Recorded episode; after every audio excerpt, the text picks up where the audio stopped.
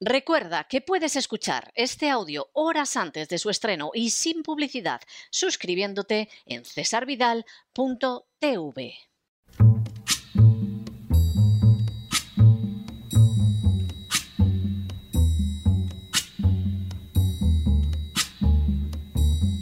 La voz con César Vidal, desde el exilio.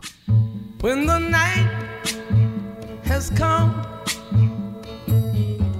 and the land is dark and the moon is the only light we'll see. No, I won't be afraid. Oh, I won't be afraid just as long as you stand, stand by me. Muy buenos días, muy buenas tardes, muy buenas noches y muy bienvenidos a esta nueva singladura de la voz. Soy César Vidal, hoy es el viernes 11 de marzo de 2022 y me dirijo a los hispanoparlantes de ambos hemisferios, a los situados a uno y otro lado del Atlántico y como siempre lo hago desde el exilio. Corría el año 2004 cuando dos representantes del Partido Socialista Obrero Español establecieron contacto con Julen Madariaga, uno de los fundadores de la organización terrorista ETA. La misión de los emisarios del Partido Socialista resultaba enormemente importante. De manera tajante, uno de ellos preguntó a Madariaga, ¿cuáles serían las condiciones de ETA para llegar a un acuerdo? Desconcertado, Julen Madariaga respondió, pero el Partido Socialista no está en el poder y las próximas elecciones las va a ganar el Partido Popular. Uno de los enviados del Partido Socialista dijo entonces a Madariaga, suponga que sucede algo y las próximas elecciones las gana el Partido Socialista. Madariaga respondió entonces, eso cambiaría las cosas. Según fuentes nacionalistas vascas, las conversaciones se llevaron a cabo en continuación de las que mantenían socialistas y miembros del brazo civil de ETA Batasuna desde el año 2002 y en todo momento de ellas estuvo informado el secretario general del Partido Socialista, José Luis Rodríguez Zapatero, que, por cierto, llegaría al poder en marzo del mismo año de la reunión entre los enviados socialistas y Julen Madariaga. Entre medias, sin embargo, tendrían lugar unos acontecimientos escalofriantes. Hoy se cumple el decimoctavo aniversario de los atentados del 11 de marzo en Madrid, unos atentados que se perpetraron para que no pudieran ser castigados jamás. Sin ánimo de ser exhaustivos, los hechos son los siguientes. Primero, el 11 de marzo de 2004, una cadena de atentados que tuvieron como escenario Madrid y sus alrededores concluyeron con dos centenares de muertos y millares de heridos. Se trató del mayor atentado terrorista de una historia como la de España, trágicamente abundante en este tipo de actos criminales. Segundo, de manera bien significativa, al cabo de 48 horas, los trenes objetivo de los atentados del 11M se convirtieron en chatarra, impidiendo que se pudieran utilizar como material para determinar quién había perpetrado los atentados. Tercero, tampoco se adjuntaron al sumario actas de las muestras recogidas en los trenes. Cuarto, Tampoco aparecieron las muestras tomadas en los trenes y llevadas a la sede de la unidad central de TEDAX.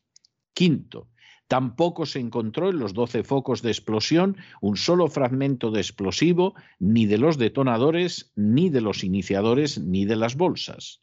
Sexto, tampoco se envió a la policía científica ninguna muestra para el análisis. Séptimo, tampoco se envió al juez un análisis pormenorizado de los componentes químicos. Octavo, tampoco se aclaró nunca de dónde venía la bomba desconectada y con metralla que se pretendió hacer pasar por una de las pruebas de la causa. Noveno, tampoco supimos nunca qué tenían que ver los suicidados de Leganés con los atentados, como estableció el propio Tribunal Supremo. Décimo, Tampoco se practicó la autopsia a los supuestos suicidados de Leganés. Un décimo. Tampoco se ha aclarado nunca el papel representado por el octavo habitante del piso de Leganés, Abdelmajid Boucher, que escapó a la carrera del piso atravesando el cordón eh, policial y al que el tribunal esculpó de la acusación de haber colocado las bombas. Duodécimo. Tampoco se ha aclarado que hacía Yamal Sugan, sobre el que recayó la condena de los atentados, en un gimnasio la noche anterior a los crímenes, mientras sus presuntos cómplices supuestamente fabricaban en una casa de Morata de Tajuña las bombas. Décimo tercero. Tampoco se ha aclarado por qué las testigos que sirvieron para condenar a Sugan cambiaron su versión varias veces una de ellas no lo reconoció hasta 13 meses después de los atentados e incluso algunos familiares de la otra testigo fueron denunciados por el juez del Olmo por intentar presentarse como víctimas del 11M cuando no lo eran. Décimo cuarto. Tampoco se ha castigado a los funcionarios públicos que cometieron perjurio durante la causa, aunque varios altos cargos policiales fueron ascendidos y condecorados a pesar de los errores cometidos. Décimo quinto. Tampoco sabemos a día de hoy quién dio las órdenes o quién planeó y ejecutó la matanza. Décimo sexto. Para colmo, a lo largo de la instrucción del sumario se detuvo un total de 116 personas por su presunta relación con los atentados. Prácticamente todas las detenciones se produjeron mientras la comisión del 11M estaba abierta en el Congreso. Décimo séptimo. De esos 116 detenidos, solo 29 personas, nueve de ellas españoles, llegaron a juicio. Los demás, un total de 87 personas, fueron exonerados de cualquier tipo de cargo. Décimo octavo. De los 29 imputados que llegaron a juicio, solo lo concluyeron 28, ya que tanto la Fiscalía como todas las acusaciones retiraron durante el juicio en la Audiencia Nacional todos los cargos contra uno de los hermanos Musatem, que quedó inmediatamente en libertad. Décimo noveno. De los 28 imputados que llegaron al final del juicio, siete fueron absueltos por la Audiencia Nacional, con lo que solo hubo 21 condenados en primera instancia. Cinco de esos 21 condenados fueron inmediatamente puestos en libertad al acabar el juicio en la Audiencia Nacional, al haber cumplido ya la pena de prisión impuesta por el tribunal. Tras la revisión de la sentencia por parte del Tribunal Supremo, las 21 condenas quedaron reducidas a 18, de tal manera que solo hubo 18 condenados en segunda instancia, cuatro de ellos españoles. Vigésimo. Finalmente, solo fueron condenadas tres personas por los atentados del 11M, Emilio Suárez Trasorras, Yamal Sugán y Otman El Nawi. Todos los demás condenados, un total de 15, lo fueron por otro tipo de delitos, como el de falsificación o tráfico de explosivos, pero no por los atentados del 11M. De esos tres condenados por el 11M, solo hay uno condenado por haber colocado supuestamente una bomba, Yamal Sugan. En resumen, los supuestos culpables de los terribles atentados del 11M fueron supuestamente dos españoles no islamistas y un musulmán que era además confidente de la policía. Vigésimo.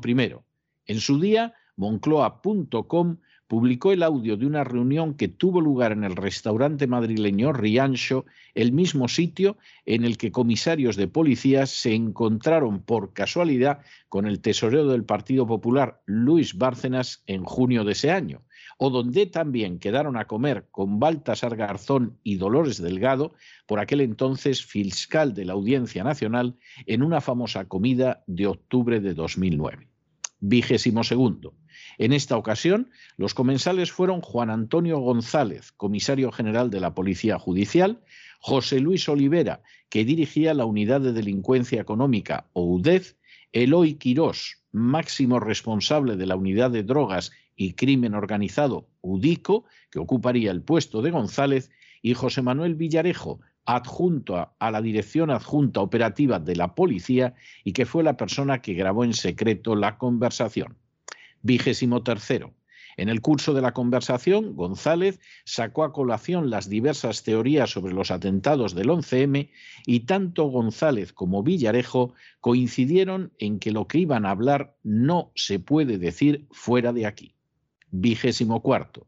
González señaló que sus compañeros habían hecho una investigación de puta madre, pero criticó que hubo errores que habían alimentado las sospechas. Igualmente afirmó yo no sé quién es el culpable, pero aquí hay que controlar las cosas. Vigésimo quinto. A continuación, Olivera y Villarejo se centraron en la mochila de Vallecas que no explotó y que en opinión del segundo era una pista falsa que dejaron a Doc para atrapar a los malos ya que tenía los cables alterados y no podía explotar. Vigésimo sexto. Al darle González la razón sobre este tema, Villarejo expuso su criterio de que habían sido los servicios secretos marroquíes, con apoyo de los franceses, los que habían estado detrás del acto terrorista. González afirmó entonces, estaban detrás. Vigésimo séptimo. Villarejo, en un bosquejo de libros sobre el 11M, mencionó un apoyo puntual de la organización terrorista ETA en los preparativos de los atentados mediante asesores externos. Vigésimo octavo. Tiempo después de dictar sentencia, el juez Javier Gómez Bermúdez dijo a Inma Castillo de Cortázar, presidenta del Foro de Hermoa y decana de la Facultad de Medicina de la Universidad CEU San Pablo, que la verdad del 11M es tan terrible que España no está preparada para conocerla. Vigésimo noveno. Desde hace años, las entidades, como es el caso sonoro de los peones negros, que supuestamente iban a averiguar lo sucedido, han quedado total y absolutamente desarticuladas, sin que se hayan brindado explicaciones al respecto. Trigésimo. Durante la presidencia de Mariano Rajoy se dio carpetazo definitivo a la posibilidad de continuar investigando judicialmente los atentados del 11M. Y trigésimo primero, a día de hoy, por desgracia y para vergüenza de toda una nación, nada lleva a pensar que la causa pueda en algún momento volver a abrirse. A más de década y media de los atentados, lo que sí sabemos es que la historia de España cambió radicalmente, y no solo para las víctimas y sus familiares. El Partido Popular quedó noqueado, y Rajoy en lugar de convertirse en presidente de gobierno que continuaría la labor de Aznar, llegó al poder dos mandatos después. La situación para entonces ya era muy distinta, porque España estaba institucionalmente descoyuntada y económicamente sumida en una bancarrota real. Seis años después, tras el pésimo gobierno de Rajoy, España sufría una deuda pública que superaba holgadamente el 100% del Producto Interior Bruto. Por su parte, el Partido Popular, tras el gobierno vil, cobarde y desastroso de Rajoy, que no cumplió ni una sola de sus promesas electorales, se había convertido en una sombra agónica de lo que había sido el de Aznar, envuelto además en pruebas crecientes no sólo de extraordinaria incompetencia, sino también de profundísima corrupción.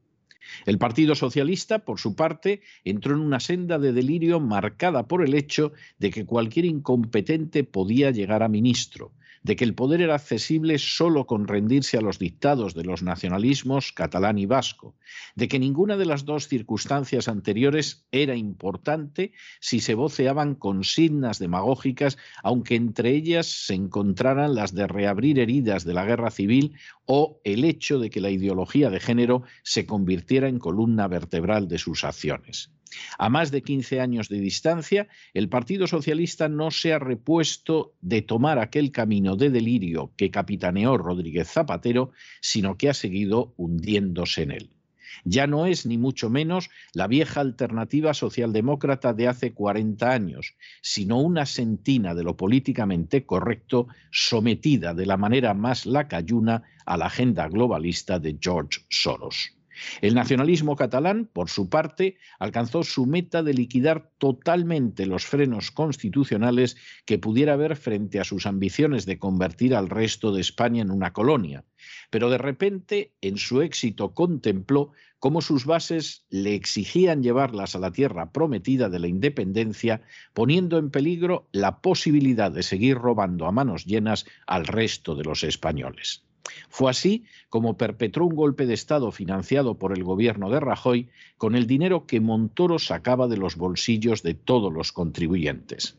Los responsables del golpe de Estado en Cataluña siguen impunes a pesar de que quebrantaron la ley, de que provocaron la salida de más de 3.000 empresas de esta región española y de que mantienen sus propósitos de descuartizar España. Finalmente, el nacionalismo vasco, con la organización terrorista ETA a la cabeza, supo que a medio plazo el terrorismo no sería castigado y que Navarra acabaría siendo anexionada. A día de hoy, tras asentar las franquicias de ETA en las instituciones y contemplar cómo los terroristas van siendo destinados a las vascongadas y a continuación excarcelados, estos terroristas se permiten anunciar hasta un segundo frente contra España en colaboración con el nacionalismo catalán. Por añadidura, Montoro, durante su nefasta trayectoria como ministro de Hacienda, les regaló miles de millones de euros para conseguir su apoyo en la aprobación de los presupuestos y con Pedro Sánchez se han convertido en un sostén indispensable del gobierno. Por si todo lo anterior fuera poco, con el paso de los años, la invasión descontrolada de España por el Islam se ha hecho realidad, anunciando un terrible futuro para antes de una generación. No deja de ser llamativo que después de culpar de los atentados del 11M a una Al-Qaeda que nunca los reivindicó, España haya abierto sus puertas a una inmigración masiva procedente de países musulmanes. Solo Cataluña tiene ya en su territorio a más de un millón de esos inmigrantes que en no pocos casos son ilegales. Por último, la imposición de la ideología de género desde las alturas apunta a la consumación del desplome demográfico y a la desaparición de la nación española en un plazo escalofriantemente breve. En paralelo, España perdió ya en el año 2004 un papel internacional que no había tenido al menos desde el siglo XVIII y nada apunta a que volverá a recuperarlo. La economía se colapsó y sigue quebrada, porque no hay presupuesto que pueda soportar la demagogia populista de Rodríguez Zapatero, las exigencias del nacionalismo catalán, que significa más del 30% del déficit total de las 17 comunidades autónomas, las torpezas económicas imperdonables de Rajoy, Guindos y Montoro, la pésima gestión de Pedro Sánchez y mucho menos la codicia desatada e insaciable de unas castas privilegiadas. Soñábamos entonces, el presidente Aznar se lo dijo personalmente a quien ahora se dirige a ustedes, con entrar en el G10. Y al final, con Rodríguez Zapatero, nos acabaron prestando media silla en una conferencia mucho menos elitista y con Rajoy y Sánchez hemos continuado despeñándonos de esa situación. Los sueños se hicieron humo, como 200 vidas aquella mañana trágica del 11M. Después, por mucho que algunos labraran ingentes fortunas, obtuvieran prebendas colosales o multiplicaran injustos privilegios que en algunos casos llevan disfrutando desde hace siglos, para la mayoría de los españoles nada fue igual. A decir verdad, nunca fuimos iguales después del 11M. Y lo peor quizá no es eso. Lo peor es que nada, absolutamente nada, garantiza que alguna vez se hará justicia o que recuperaremos lo que entonces perdimos. Por el contrario, la mayoría de la sociedad española, en un gesto de indescriptible vileza moral, se empeña en no recordar el 11M, en no buscar a los culpables, en no hacer justicia, en no mirar a las víctimas a la espera de que todo se desplome en el olvido, como sucedió con ese monumento a las víctimas del 11M en Madrid, cuyos desperfectos no fueron reparados por la alcaldesa Carmena.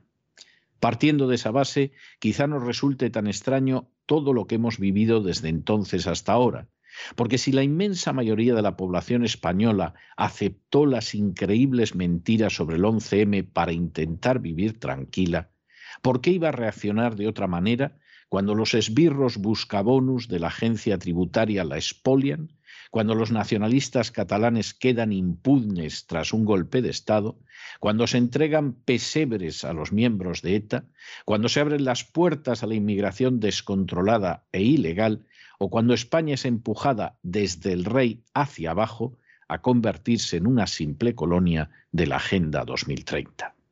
Ciertamente, nada fue igual después del 11M y nada indica que vaya a volver a serlo. Pero no se dejen llevar por el desánimo o la frustración. Y es que a pesar de que los poderosos muchas veces parecen gigantes, es solo porque se les contempla de rodillas y ya va siendo hora de ponerse en pie.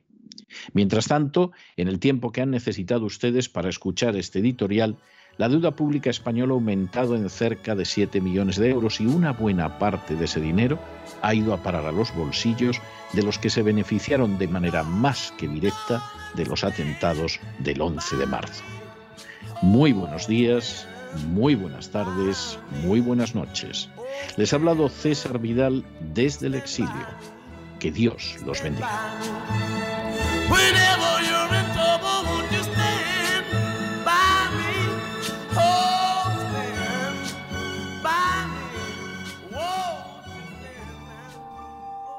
Esta sección está patrocinada por crowdfunding con el siguiente mensaje.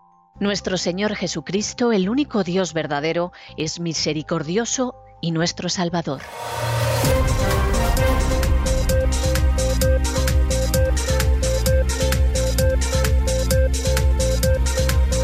Las noticias del día.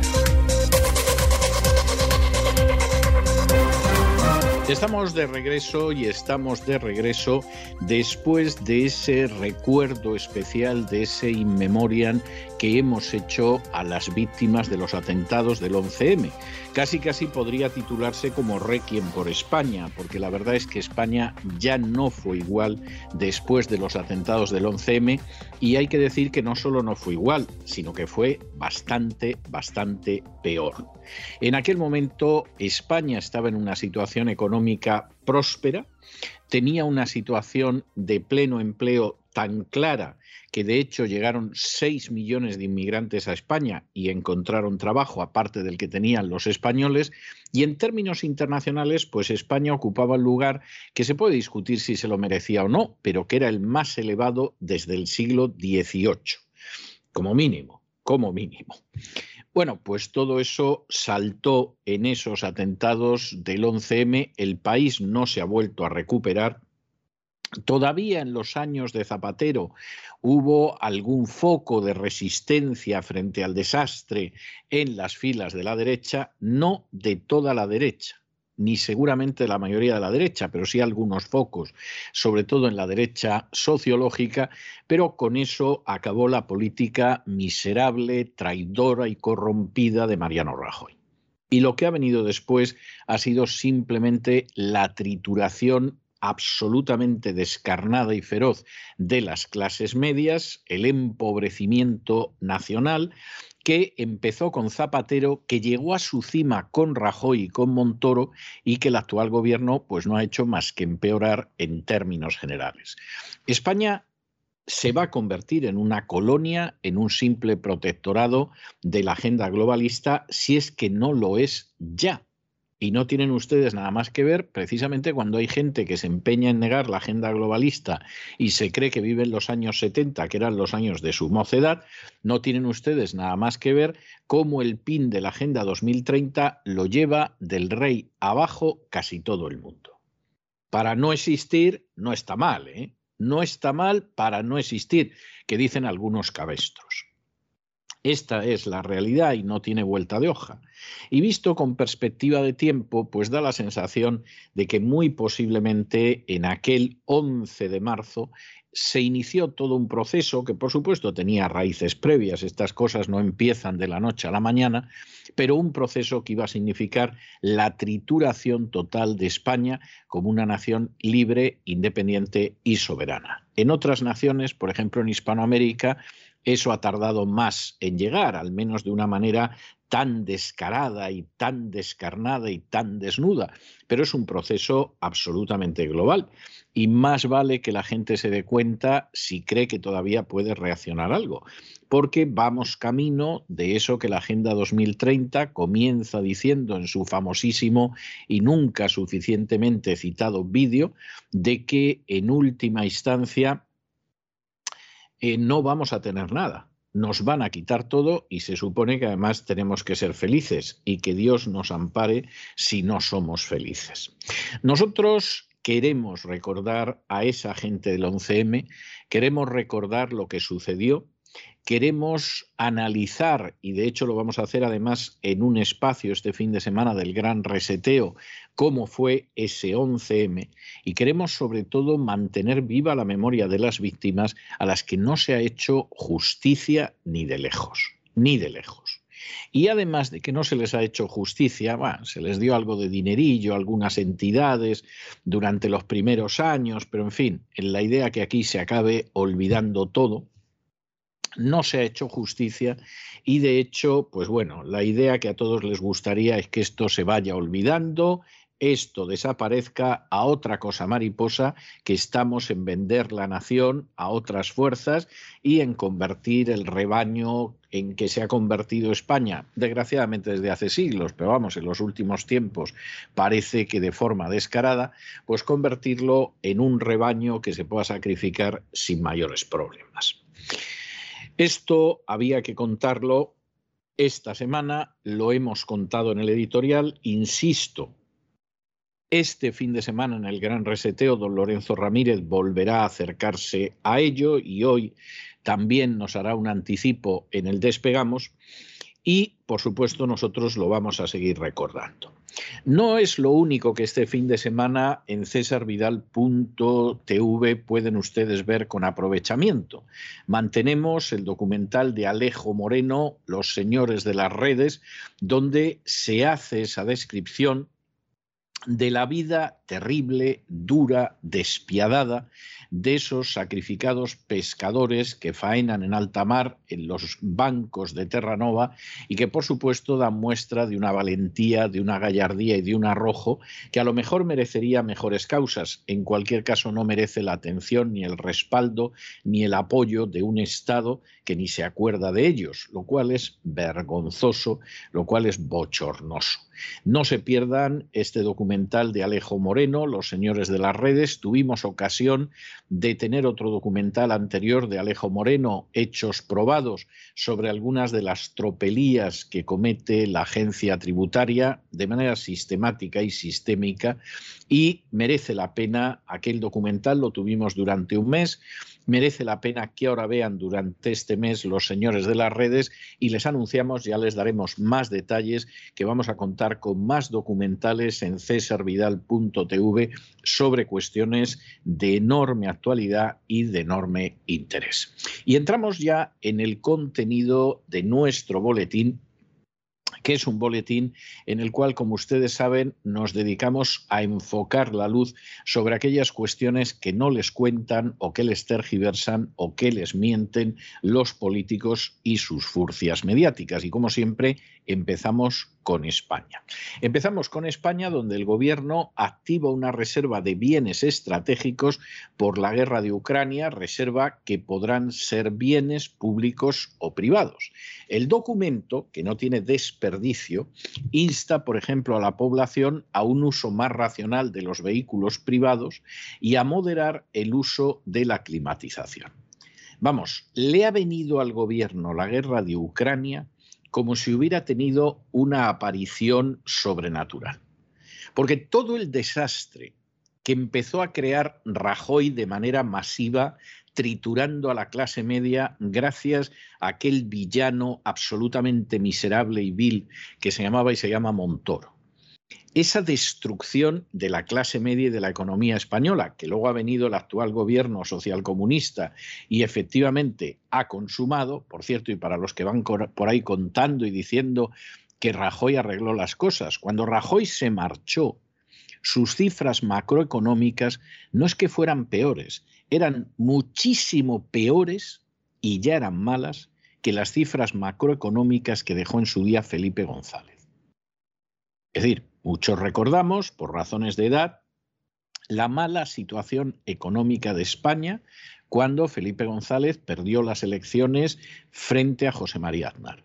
Bueno, pues Felipe González, con dejar ese desastre, su desastre era muchísimo, muchísimo, muchísimo menor que el que dejaron Rajoy, Montoro y Guindos. Y esto hay que decirlo. Porque esta gente luego tiene la osadía canallesca de pretender que arreglaron una situación que solo empeoraron. Llega el gobierno socialcomunista, no ha arreglado nada, lo ha empeorado, ha continuado las políticas de los gobiernos anteriores. España está quebrada. Esa quiebra se hace inevitable desde el momento en el que el Banco Central Europeo pues ya nos ha advertido de que no va a comprar deuda. No hay nada más que ver la subida de la energía del último año y pico y la inflación que ha sufrido España en el último año y pico para darse cuenta de todo.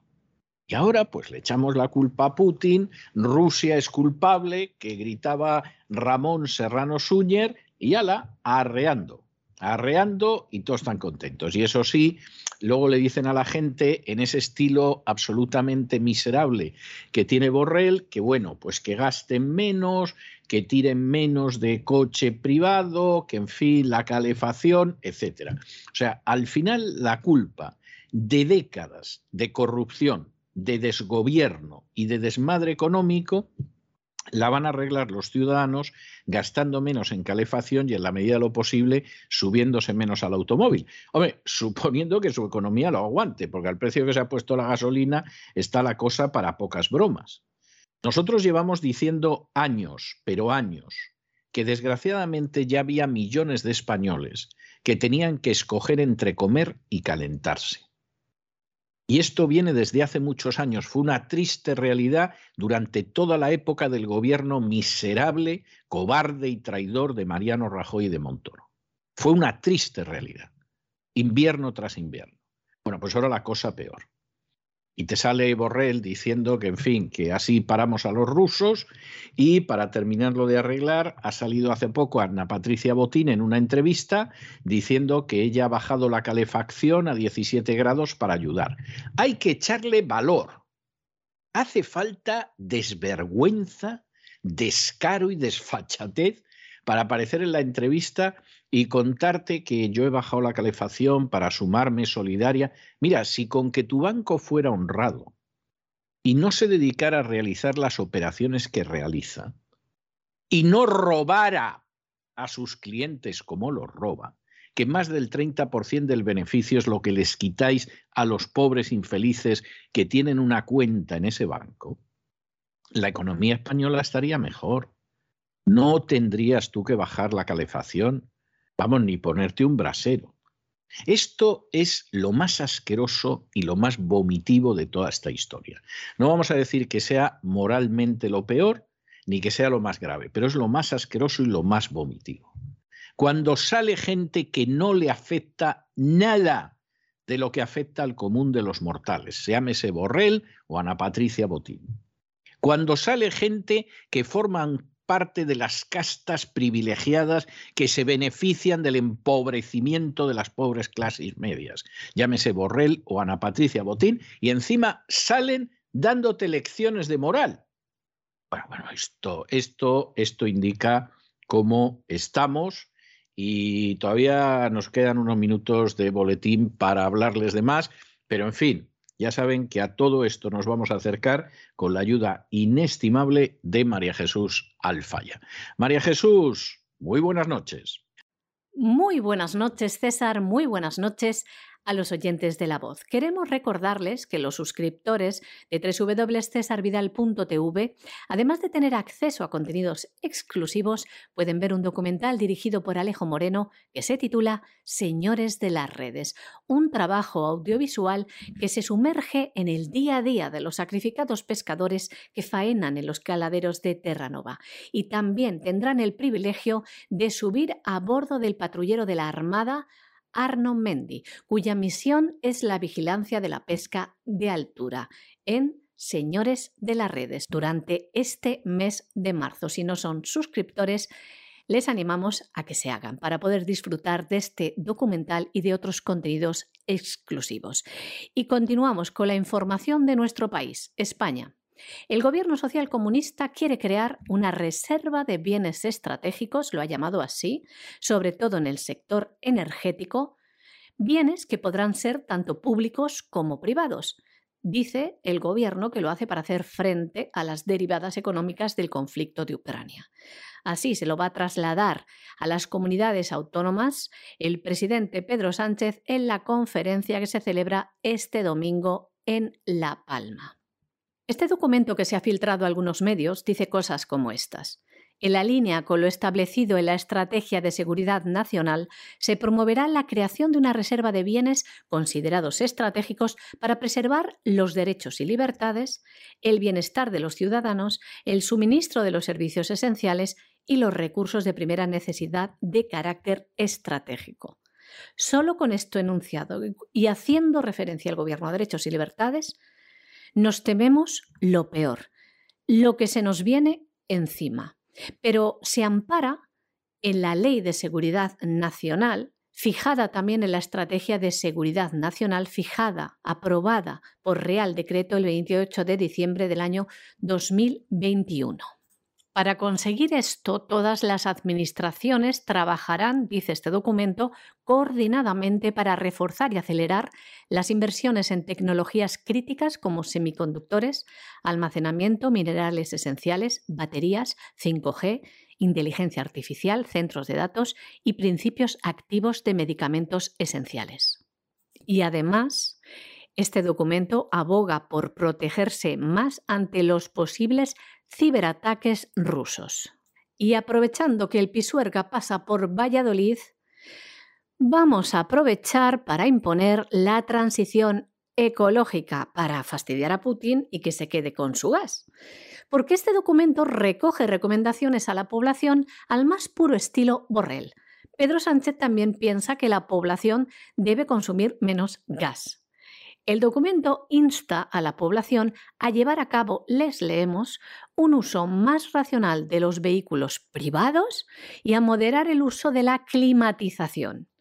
Vamos, que coja menos el coche y que apague la calefacción o el aire acondicionado cuando corresponda. Un documento que obliga a todas las comunidades autónomas a suscribir un compromiso les leemos para acelerar la transición energética de nuestro país y a concienciar al conjunto de la ciudadanía y los sectores productivos acerca de la importancia del ahorro energético a través de medidas como el incentivo de un uso más racional de los vehículos privados o una moderación del uso de energía dedicado a la climatización. Aquí se lo leemos textual. También insta a las comunidades autónomas a destinar recursos públicos para las energías renovables. Y vamos a pedir ayuda de los fondos europeos, vinculado al plan de recuperación en particular, dicen en lo que se refiere a las ayudas en materia de autoconsumo, de rehabilitación energética y de movilidad eléctrica. Señores, como si fuera lo más urgente ahora mismo.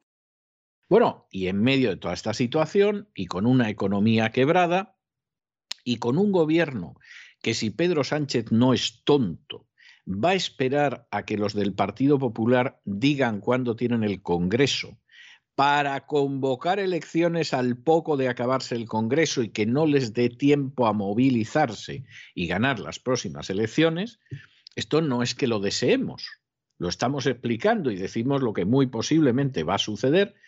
hay, hay un problema, hay gente que está tan acostumbrada a escuchar los medios que ya cuando oyen lo que dice la furcia mediática ya saben lo que desea y se piensan que cualquier cosa que dice otra persona es lo que desea.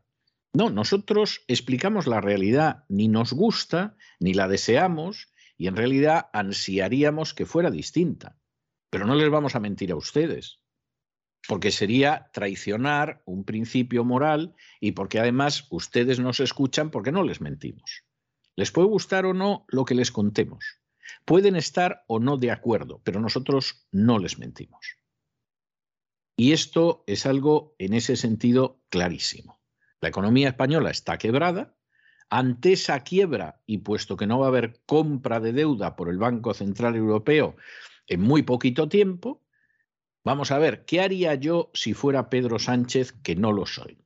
Pues muy sencillo, espero a que los pánfilos del Partido Popular eh, convoquen el Congreso para ungir a Feijó como su capitoste, veo la fecha y señalo las elecciones pues para un mes después o algo, un mes y medio después, de tal manera que el Partido Popular no le da tiempo en, absoluta, en absoluto a movilizarse.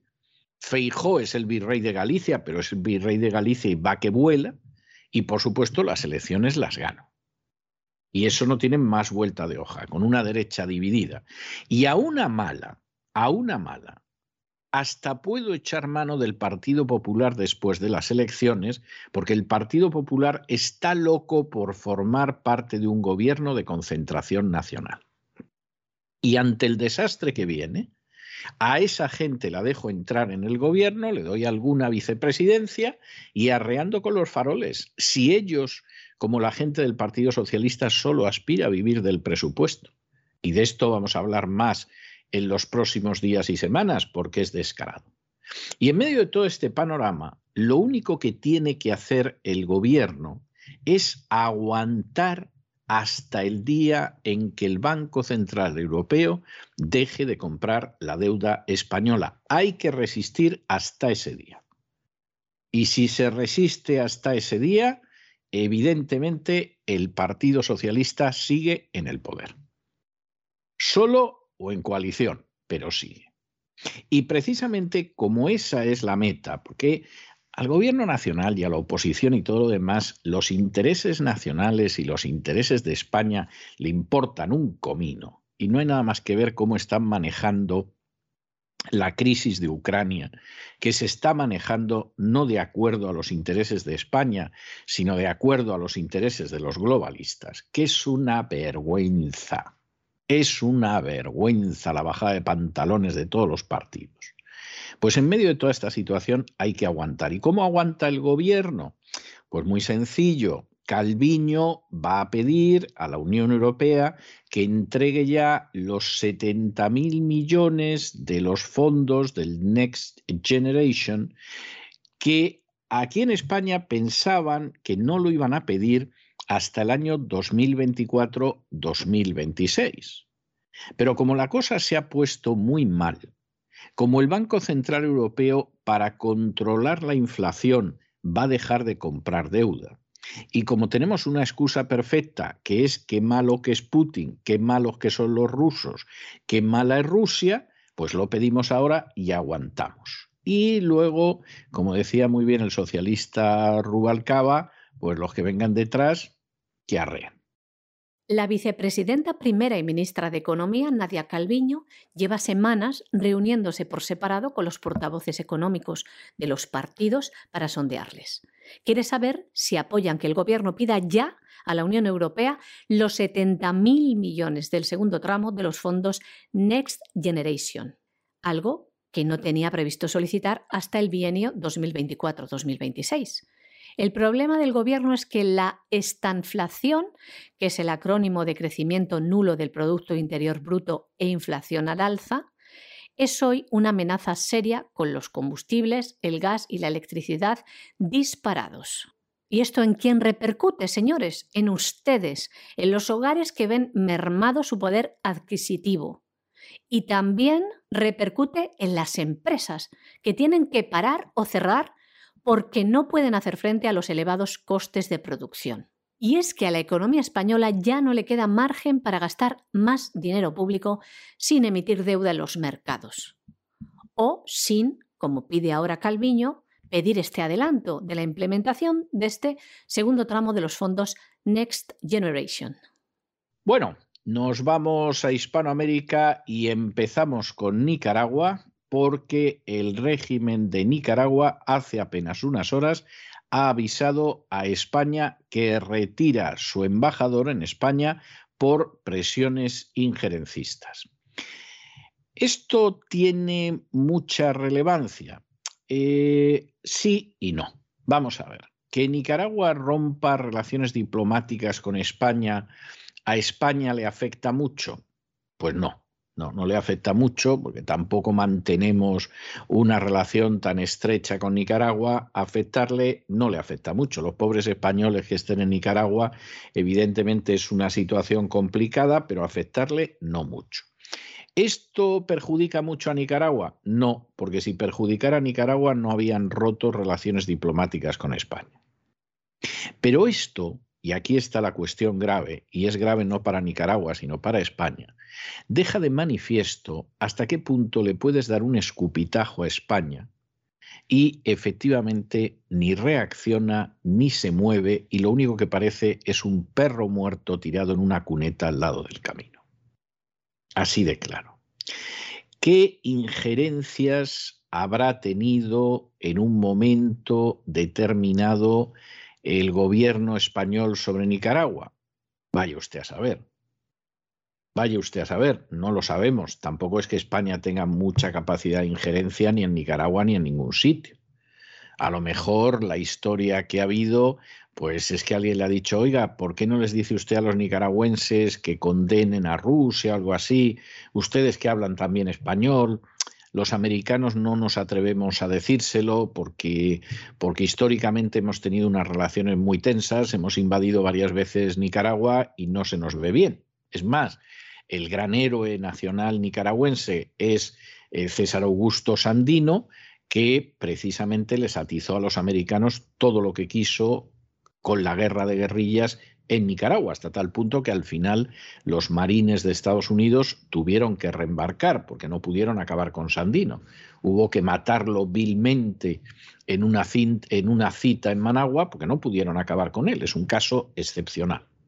Y claro, tenemos una relación tensa que ha durado más de un siglo y en medio de esa situación tensa, hombre, ustedes que son la antigua potencia colonial, que hablan la misma lengua, puede que fuera algo así. No es algo que podamos asegurar, pero puede que fuera.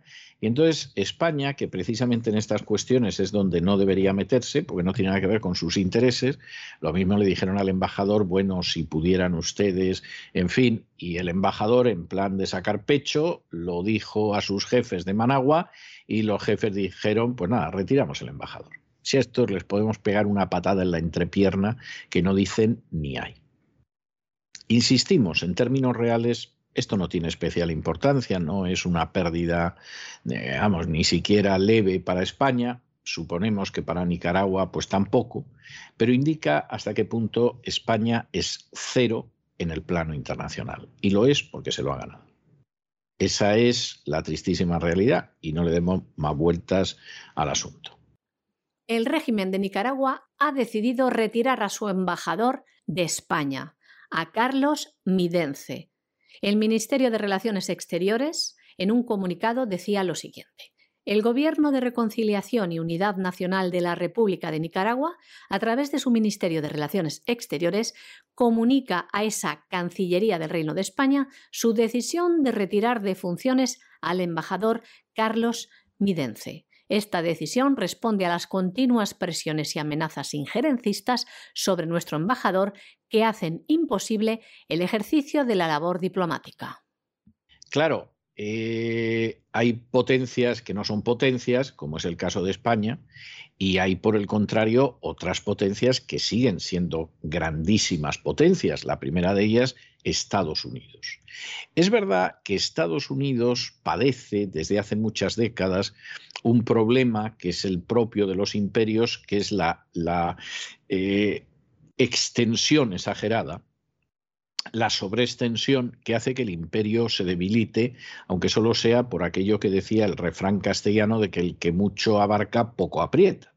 Y efectivamente eso lo hemos visto recientemente en Afganistán, lo estamos viendo en Ucrania, etcétera, etcétera. Pero sigue teniendo un poder inmenso y sigue siendo la potencia mundial primera y por lo tanto pues se puede dedicar a distintas cuestiones. la última vez en que efectivamente Estados Unidos está haciendo esto es en Colombia que finalmente Biden ha decidido considerarla aliado no OTAN. Esto de no OTAN tiene su gracia, porque el hecho de ser un aliado no OTAN significa que si en un momento determinado a Colombia le viniera una desgracia encima, Estados Unidos no está obligado a salir en su defensa.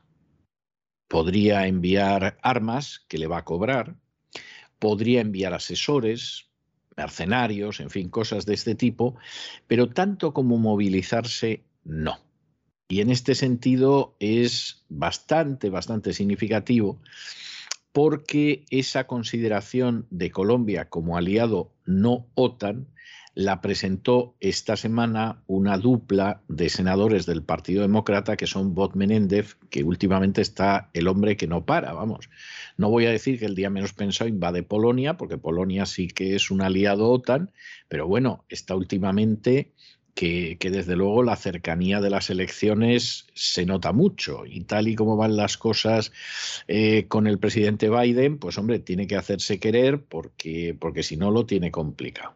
Y entonces, eh, tanto Bob Menéndez como Tim Kay presentaron un proyecto de ley para que Colombia se convierta en aliado no OTAN pero aliado importante, que, hombre, no quiere decir que salgamos a defenderlo si lo invaden, pero, pero vamos a intervenir lo suficiente para que el complejo industrial militar saque su beneficio.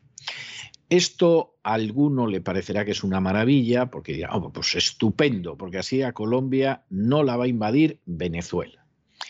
Primero, Venezuela no tiene maldita la gana de invadir Colombia y más cuando está arrojando a millones de venezolanos a territorio colombiano.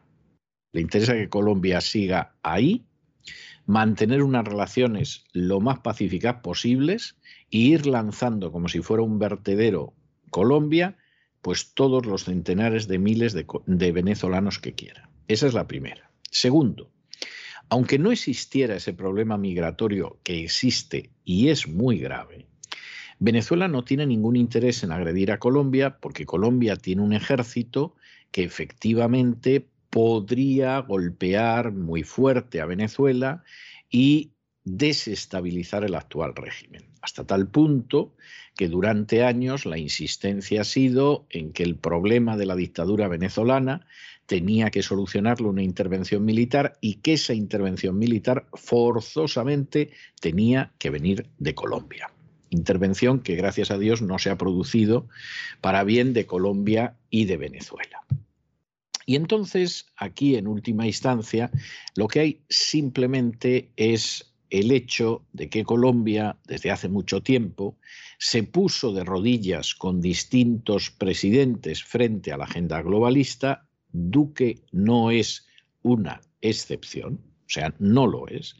Es un hombre que se ha entrevistado con Soros en multitud de ocasiones, que mucho derecha o centro derecha, pero sigue totalmente los criterios de la agenda globalista.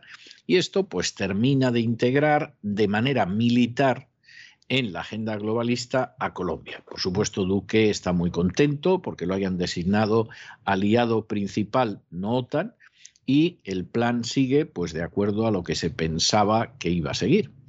Y claro, pues esta, esta es la situación que hay ahora. El presidente de los Estados Unidos, Joe Biden, ha transmitido a Iván Duque su intención de convertir a Colombia en el aliado principal no OTAN, un estatus especial que conlleva privilegios económicos y militares. Joe Biden se lo comunicaba así. Eso es exactamente lo que son ustedes, un gran, gran aliado no OTAN. Esto es un reconocimiento de la relación única y cercana entre nuestros países. La relación entre Estados Unidos y Colombia es la base para la seguridad y la prosperidad y va a seguir creciendo con más importancia. Algo que ha sido celebrado por el presidente colombiano Iván Duque. Fueron los senadores demócratas Bob Menéndez y Tim Kaine quienes presentaron este miércoles un proyecto de ley para designar a Colombia como aliado principal no OTAN. Hasta ahora Estados Unidos contaba con 17 países considerados aliados principales no OTAN, entre los que figuran Brasil y Argentina. Nos vamos a internacional y nos vamos a internacional donde, como nosotros preveíamos hace unas horas, efectivamente el hecho de que Victoria Nolan reconociera a preguntas de Marco Rubio que Estados Unidos tiene laboratorios con armamento biológico en Ucrania, lo cual es una violación descarada del tratado contra las armas bioquímicas y toxinas y por lo tanto es algo que deja muy mal a los Estados Unidos, que deja muy mal a Ucrania, no a los pobres ucranianos en general, ¿no? sino a los sucesivos presidentes que han tolerado esto y que por supuesto hace que el conflicto se vea de una manera distinta, porque es que por muchísimo menos que esto, Estados Unidos y sus aliados invadieron Irak y nadie formuló contra ellos sanciones ni cosas por el estilo, ni en Facebook decidieron que se podía incitar al odio contra los americanos porque habían invadido Irak, porque supuestamente tenía armas de destrucción masiva que luego no existían, etcétera, etcétera. Bueno, pues esto diplomáticamente implica un cambio considerable. Implica un cambio considerable porque luego además las distintas instancias americanas no han estado finas.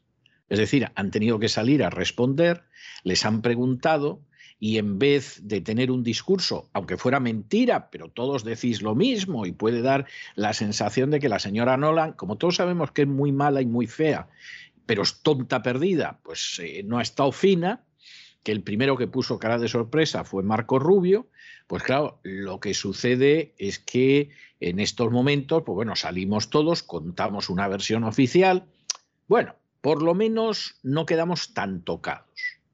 Pero claro, es que a las pocas horas sale uno diciendo que no había laboratorios mm, bioquímicos en Ucrania.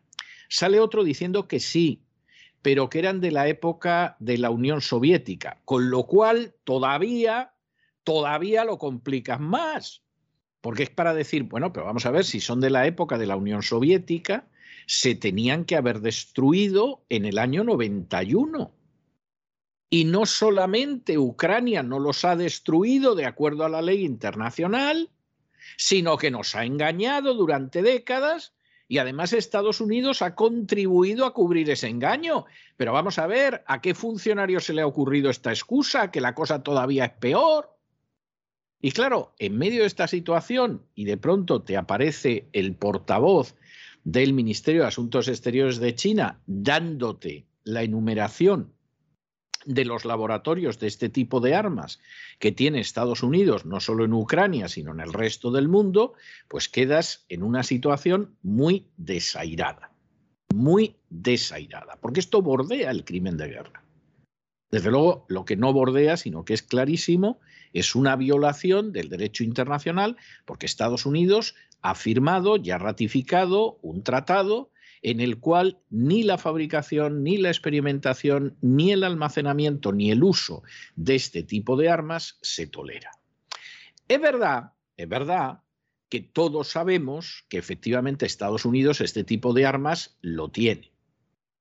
Es verdad que ya muchos, por ejemplo los que vean el gran reseteo en cesarvidal.tv, saben que determinado tipo de armas de, de, estas características Obama firmó una orden para que no se probaran en suelo americano, pero se podían probar en otros países. Y es verdad que entre ellas estaba precisamente el virus del coronavirus. Todo esto está más que documentado y demostrado de forma irrefutable. Pero bueno, es que Ucrania parece ser que es la alcantarilla de los laboratorios. Es decir, Ucrania teóricamente tendría prácticamente la cuarta parte de este tipo de armamento ilegal contrario al derecho internacional de armas bioquímicas de los Estados Unidos. Y claro, ves eso y dices, bueno, ahora me explico yo muchas cosas de Ucrania, ahora me explico yo muchos de los políticos que se han ido sucediendo en Ucrania, y ahora viene, en fin, para la gente que se escandaliza, y ahora me explico yo la mm, posición dura, durísima de Putin en medio de esta situación. Porque claro, habría que ver si Estados Unidos le habría tolerado a México que albergara un montón de laboratorios de armamento bioquímico rusos. Vamos, ¿para qué vamos a hablar más? Si es que son preguntas retóricas que se responden por sí mismas. En medio de esta situación, que claro, ya se ha puesto eh, caldeada, resulta que Rusia solicita una reunión del Consejo de Seguridad relacionada con las armas biológicas en Ucrania. Y efectivamente, pues aquí Estados Unidos está en una situación delicada. Claro, tiene que hacer, pues hombre, lo habitual. Eh, aparece la portavoz de la embajadora de Estados Unidos ante la ONU, la portavoz, la portavoz, para decir que bueno, que aquí esto es un esfuerzo de, de falsa bandera, porque ya hemos advertido que Rusia puede ah, utilizar armas biológicas o químicas para atacar a Ucrania, etcétera, etcétera, etcétera. Y en un momento determinado, y esta es una frase tremenda, dice que no van a permitir que Rusia se salga con la suya porque su gas ilumina al mundo o porque utilice el Consejo de Seguridad como lugar para promover la desinformación. Bueno, pero es que aquí la cosa no tiene más vuelta de hoja es que verdaderamente aquí no hay desinformación, esto es real. Y si estamos hablando de que Estados Unidos ahora mismo cuenta con centenares de laboratorios de este tipo, estamos hablando de una situación muy seria. Es decir, es necesario saber dónde tiene estos laboratorios Estados Unidos. Aparte de Ucrania, que parece que ahí tiene una cantidad, pero, pero considerable. Según la cifra que se da de laboratorios de Estados Unidos en el mundo, pues podría ser una décima parte, que vamos, no está mal para concentrarla solo en un país. Según otras estimaciones, podría ser un porcentaje mayor. Pero esto es muy grave. Por ejemplo, en España hay este tipo de laboratorios y están controlados. En Francia existe este tipo de laboratorios y están controlados y no se va a escapar el bicho, como se ha escapado de otros sitios, que ya lo sabemos. En México existe este tipo de laboratorios, en Argentina, en el Perú, en el Canadá. ¿Dónde están estos laboratorios? Y segundo, ¿por qué están? Y esto es de enorme gravedad. Y por supuesto, vamos a ver, la embajadora ante Naciones Unidas, pues lógicamente tiene que, ver lo que hace, pero claro, de pronto tienes una situación en la cual te dicen, oiga, que ustedes estaban armando con armamento bioquímico a los ucranianos. Por mucho menos invadieron ustedes Irak, porque además en Irak no había nada al final. Y mintió aquí en esta sede Colin Powell con un descaro impresionante.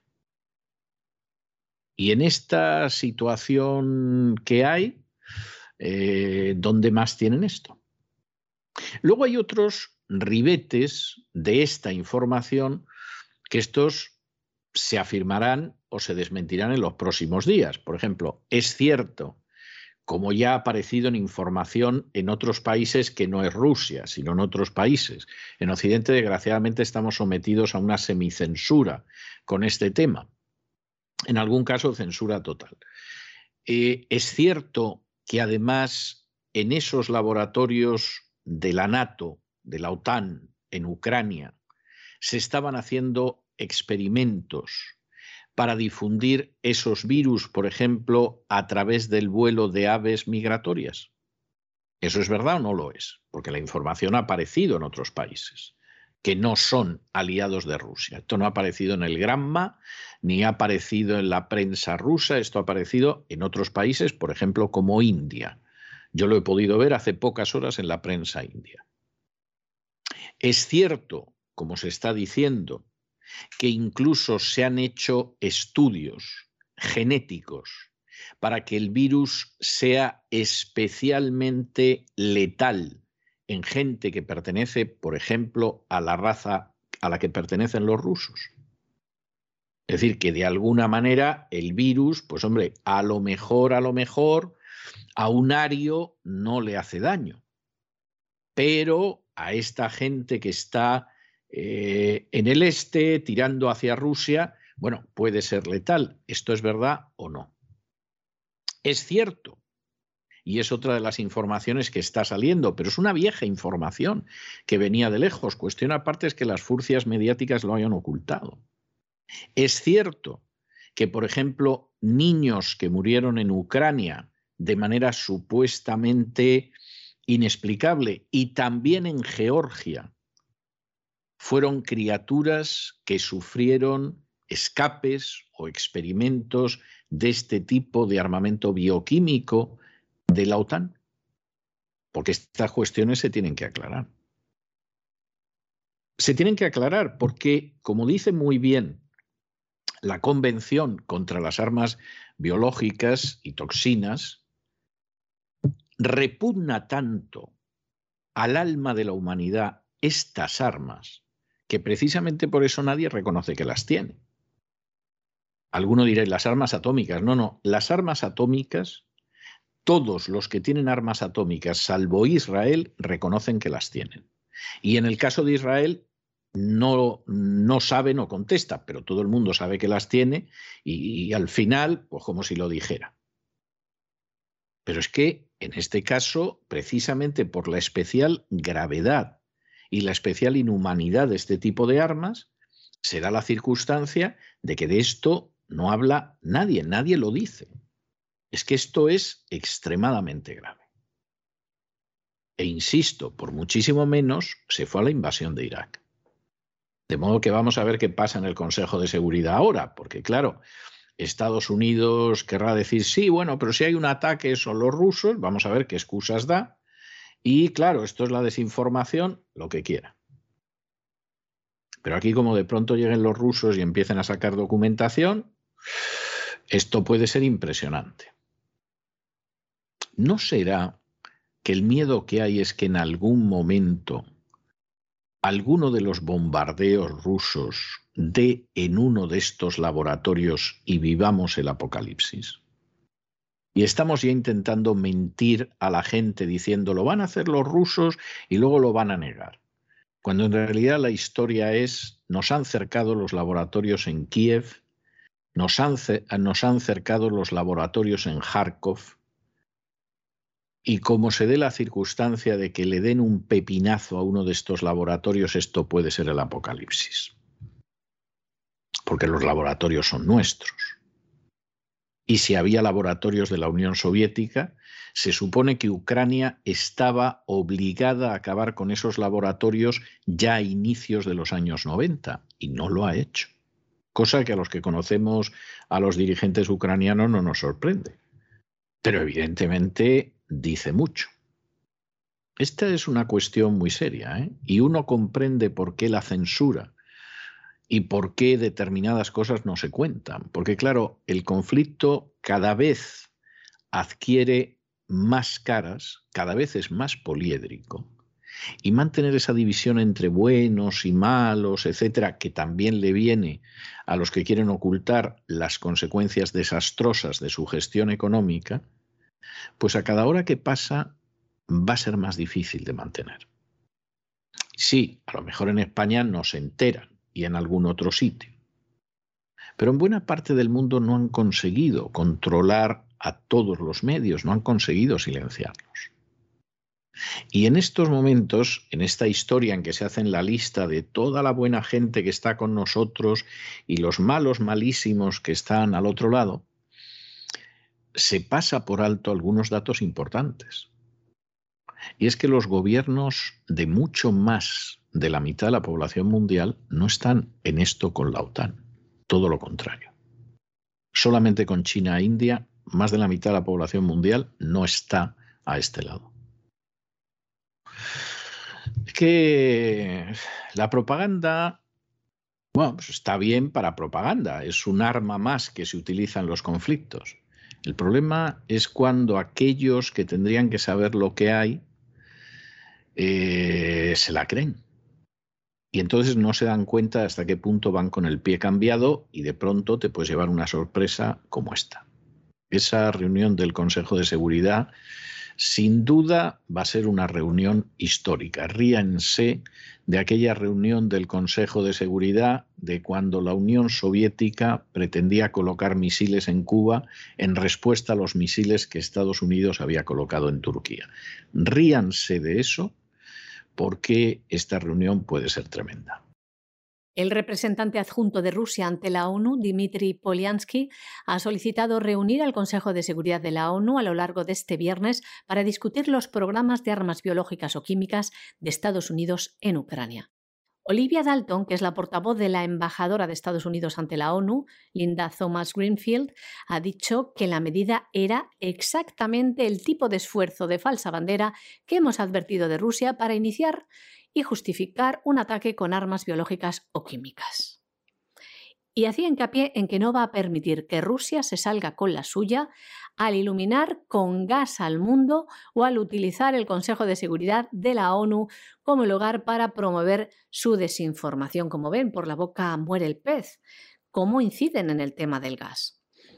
Según Moscú, hay que decir que desde el Pentágono, desde los Estados Unidos, se han destinado más de 200 millones de dólares al desarrollo de una red de más de 30 laboratorios biológicos al servicio del Departamento de Defensa estadounidense en Ucrania.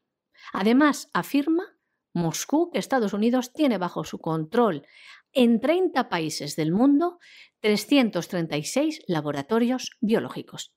A ver qué explicación da de esto los Estados Unidos. Y terminamos con una noticia verdaderamente muy triste, muy triste, porque el estado de Maryland, que es un estado, es posiblemente el único estado de Estados Unidos que ha tenido una proporción eh, católica importante en la población desde antes de la fundación de los Estados Unidos. Luego, durante el siglo XIX, pues empezaron a llegar italianos, etcétera, etcétera. Bueno, eh, han llegado luego los hispanos, etcétera. Pero el caso de Maryland es un caso muy especial porque cuando Inglaterra empezó a establecer colonias en el norte de América, en lo que ahora son los Estados Unidos y el Canadá, la colonia de Maryland precisamente era para católicos. Es decir, como Inglaterra no se dedicaba a quemar a los que no se sometían a la religión oficial, estamos hablando del siglo XVI, ¿eh? no era España, sino que mantenía una cierta tolerancia, incluso aunque hubiera una iglesia nacional, pues cuando se fueron formando esas colonias en las que la mayoría de la población, por no decir la práctica totalidad, era protestante, en el caso de Pensilvania se le otorgó específicamente a los cuáqueros, aunque muy pronto empezó a llegar gente de otras confesiones religiosas, y en el caso de Maryland se pensó que sería ideal para los católicos. Y el problema que hubo es que no había tanto católico para la colonia de Maryland y finalmente pues eh, tuvieron también que llegar protestantes para poder poblar aquello, pero Maryland ha sido históricamente un estado que ha tenido una población original católica muy importante en términos porcentuales. Nos llega una noticia muy mala de Maryland. Maryland, por cierto, que es un estado muy bonito, que está muy cerca de Washington y que durante mucho tiempo se pensó que en realidad estaba más en la línea del resto del sur de Estados Unidos que del norte, aunque luego en la práctica continuó en la Unión durante la guerra entre los estados y no se unió a la Confederación. Bueno, pues Maryland está en estos momentos a punto de aprobar un proyecto de ley que y esto es terrible, no solamente es que mantiene el aborto, que ya es grave, sino que permite además acabar con la vida del niño en lo que se denomina muerte perinatal. Y uno dice, a ver, a ver, ¿y qué es, eso? ¿Qué es eso de la muerte perinatal? Bueno, pues la muerte perinatal significa que durante un periodo de 28 días se puede ocasionar la muerte de un niño recién nacido. Esto es de una gravedad verdaderamente extraordinaria. Esto ya no es la legalización del aborto, esto es la legalización directamente del infanticidio. Y la idea es clara, es decir, usted al niño lo puede matar en el claustro materno cuando quiera. En el estado de Nueva York te permiten matarlo hasta después de que haya sacado la cabeza del claustro materno. Se discute si una vez que ha sacado los hombros lo puedes matar o no, pero por lo menos con la cabeza afuera lo puedes matar. Si esta ley se aprueba, esto plantea una gravedad terrible, porque una criatura que ha nacido, resulta que decidimos que durante 28 días, durante las primeras cuatro semanas de vida, la podemos matar sin ningún problema. No es que veo al niño y me deprime. ¿Qué vamos a hacer con este niño? El niño no me gusta, se le mata y se acabó. Y es algo, es algo que verdaderamente resulta espantoso, resulta absolutamente espantoso.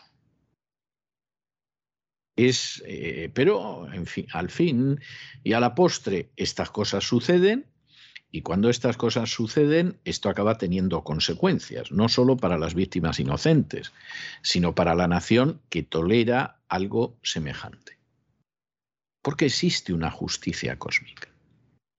Y esa justicia cósmica siente repugnancia profunda cuando de pronto se destruye la familia, cuando se acaba impunemente con la vida inocente de una criatura que no ha salido del claustro materno cuando se decide que se puede asesinar a un bebé todavía semanas después de que hubiera nacido. Cuando se almacenan armas y se experimenta con armas que tienen contenidos biológicos y que bueno, pueden convertir una bomba atómica en una excursión de verano comparado con lo que es difundir determinadas enfermedades. Y este tipo de situaciones, históricamente habrá quien lo niegue, pero el registro es muy claro, acaban provocando al cabo de un tiempo la respuesta de una justicia cósmica que está por encima de los hombres. Y si efectivamente entramos en ciertas situaciones muy pronto, o ya hemos empezado a entrar, lo que la gente tendría que preguntarse es hasta qué punto no vamos avanzando hacia un desastre que como cultura y como civilización nos merecemos totalmente. Porque somos la cultura que abandona a esos niños no nacidos para que mueran.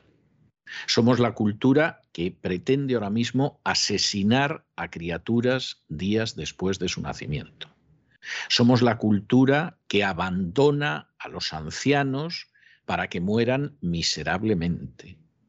Somos la cultura que no pide responsabilidades a sus políticos. Y somos una cultura que encima pretende justificar el hecho de que se fabrique y se almacene y se utilice armamento bioquímico, que es lo peor que puede haber. Y al final, sobre todas las culturas, acaba cayendo el juicio inexorable de la justicia cósmica. De modo que sería un tema para reflexionar.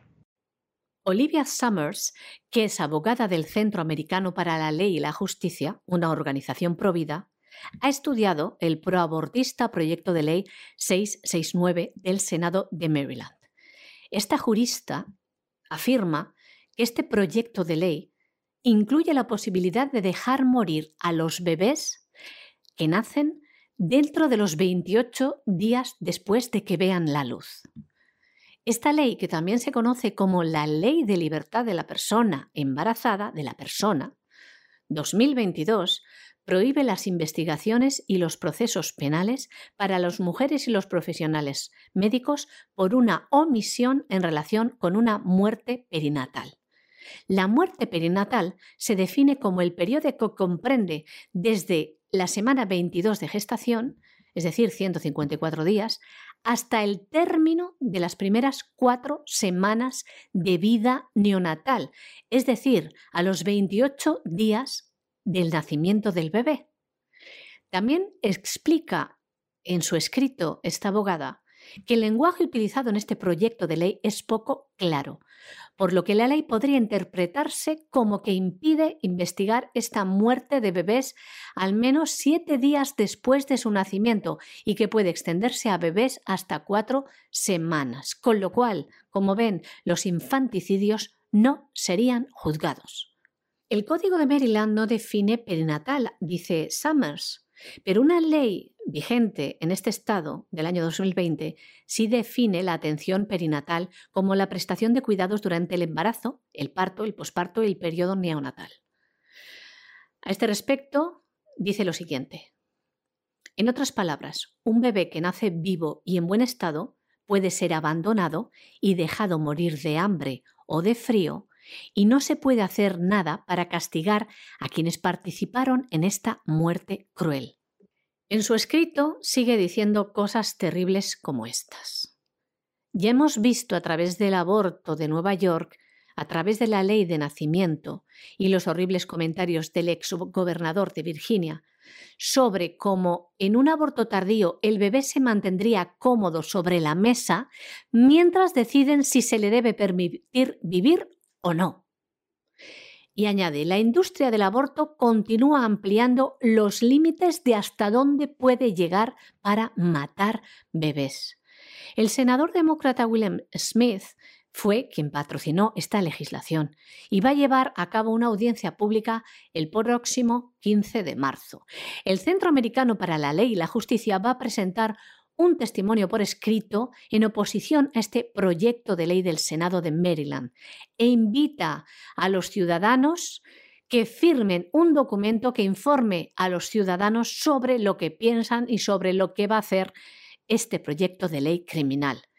E invitan a los ciudadanos de Maryland que llamen a sus senadores y les digan que se oponen al proyecto. Si ustedes quieren firmar esta petición, lo pueden encontrar en la página www.aclj.org. Repetimos, www.ac de Córdoba, L de León y J Jaén.org.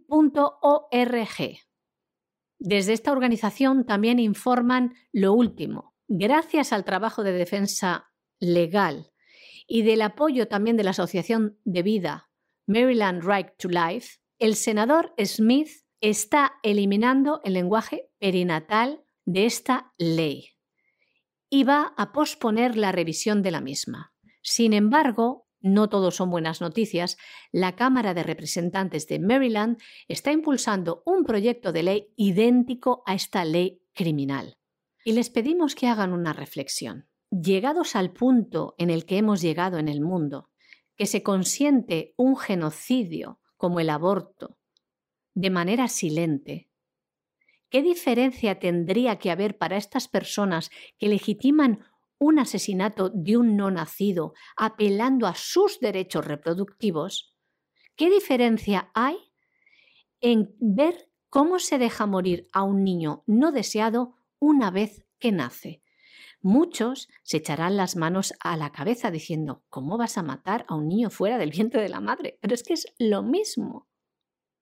No deberían ustedes echarse las manos a la cabeza.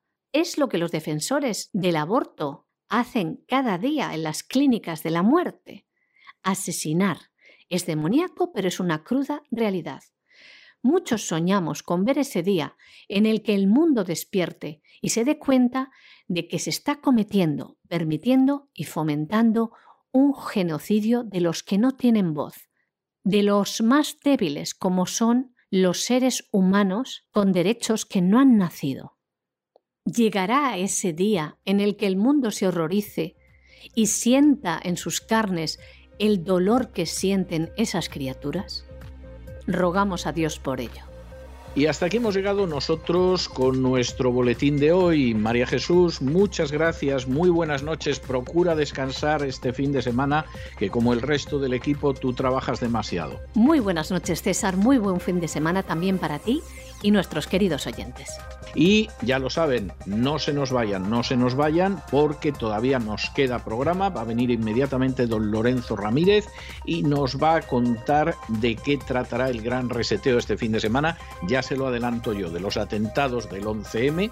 Y después tendremos una entrevista muy especial y además una entrevista que les afecta, pero vamos, en lo más directo. No se vayan, que regresamos enseguida.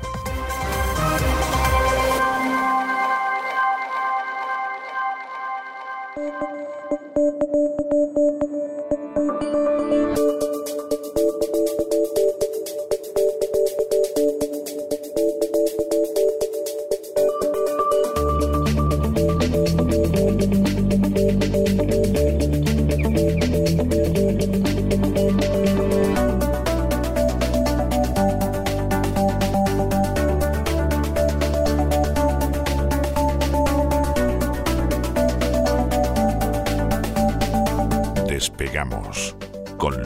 Ramírez. Corremos raudos y veloces hacia nuestro avión, atravesamos el umbral, nos tiramos en plancha sobre los asientos, nos abrochamos los cinturones,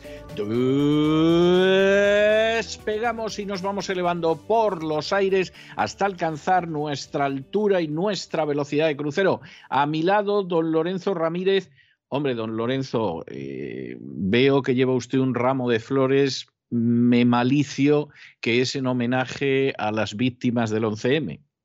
Muy buenas noches, don César. La verdad es que todos los 11M mm, es un día, es un día triste y cada año más sobre todo por ver cómo a la mayoría del personal le da igual lo que sucedió el 11M del 2004, o por lo menos los medios de comunicación, los grandes medios de comunicación intentan que así sea, ¿no? He hecho un recorrido como hago todas las mañanas de 11 de marzo por la prensa y la verdad es que me dan ganas de vomitar, ¿no? Por ver eh, a nuestros compañeros, incluso medios que antaño se jactaban de ser los únicos que defendían la investigación, están ahora mismo abriendo sus ediciones diciendo que hay una alerta máxima ante la posibilidad de que Rusia use armas químicas contra la población civil. Qué valor tienen, de verdad. ¿Cómo cambia, cómo cambian las cosas, eh? ¿Cómo cambian las cosas? Lo que hace la necesidad, ¿verdad? Y otras muchas. Bueno, ya podrán adivinar nuestros amigos, nuestros queridos amigos, de qué va el gran reseteo de mañana. Lo han solicitado en muchas ocasiones. El año pasado al final no lo hicimos por circunstancias que, que no vienen, la verdad, al caso pero vamos a entrar ya a analizar eh, el 11M en un primer programa que quiero que sea un primer programa y que haya más, sobre todo si nuestros queridos amigos pues eh, quieren que sigamos ofreciendo datos, porque es un tema poliédrico, es un tema complicado, que en realidad una vez que se conocen algunos detalles básicos que mañana vamos a exponer, es relativamente sencillo, por lo menos saber lo que no ha pasado. Mañana vamos a contar dos cosas. Uno, lo que no pasó, que fundamentalmente es lo que está en la sentencia, es una sentencia en la que más que nunca hay una diferencia abismal entre la verdad y la verdad judicial, ¿eh? que, se, que se denomina, ¿verdad? La verdad judicial, lo que pone en la sentencia, una sentencia que ni siquiera fue capaz de encontrar a los autores de, los atentados, ¿no? Nos dicen que fueron unos, unos autores materiales que mañana demostraremos o plantearemos. Ni, ni los intelectuales y francamente tampoco los materiales. ¿eh? O sea, la sentencia es vamos a ver, ahí hay un principio, disculpe la nota pedante de carácter jurídico, pero claro, usted es el que controla, usted es el, pero es, importante. Vamos a ver. Eh, en, derecho existe un principio de verdad material y de verdad formal. Es decir, la verdad material es la verdad, verdad, para que nos enteramos, eh, nos enteremos, y la verdad formal, lo que ha pasado realmente. Y la verdad formal es cuando usted y yo nos ponemos de acuerdo. ¿Eh? Y entonces eso lo damos como verdad. En el derecho civil se supone que con la verdad formal basta. Es decir, yo a usted le reclamo una cantidad, ¿eh? porque eh, vive usted en un, en un inmueble mío y en un momento determinado, aunque usted me debe seis mensualidades, usted me llega y me dice, mire, le pago cuatro, y lo cerramos, pero cobra usted las cuatro, se ahorra estar dos años de pleito y tal, y quedamos en ello. Entonces, lo que hizo el príncipe Andrew con la que le acusaba de violación en la isla de... exactamente, es un buen ejemplo. Y entonces, aunque ahí hubiera materia penal, y entonces pues nos ponemos de acuerdo, usted me paga los cuatro meses, yo me ahorro el abogado y esperar dos años y quedamos todos tan contentos. Aunque yo haya perdido un par de meses, pero los he ganado, perdón, eh, de pago eh, los he ganado.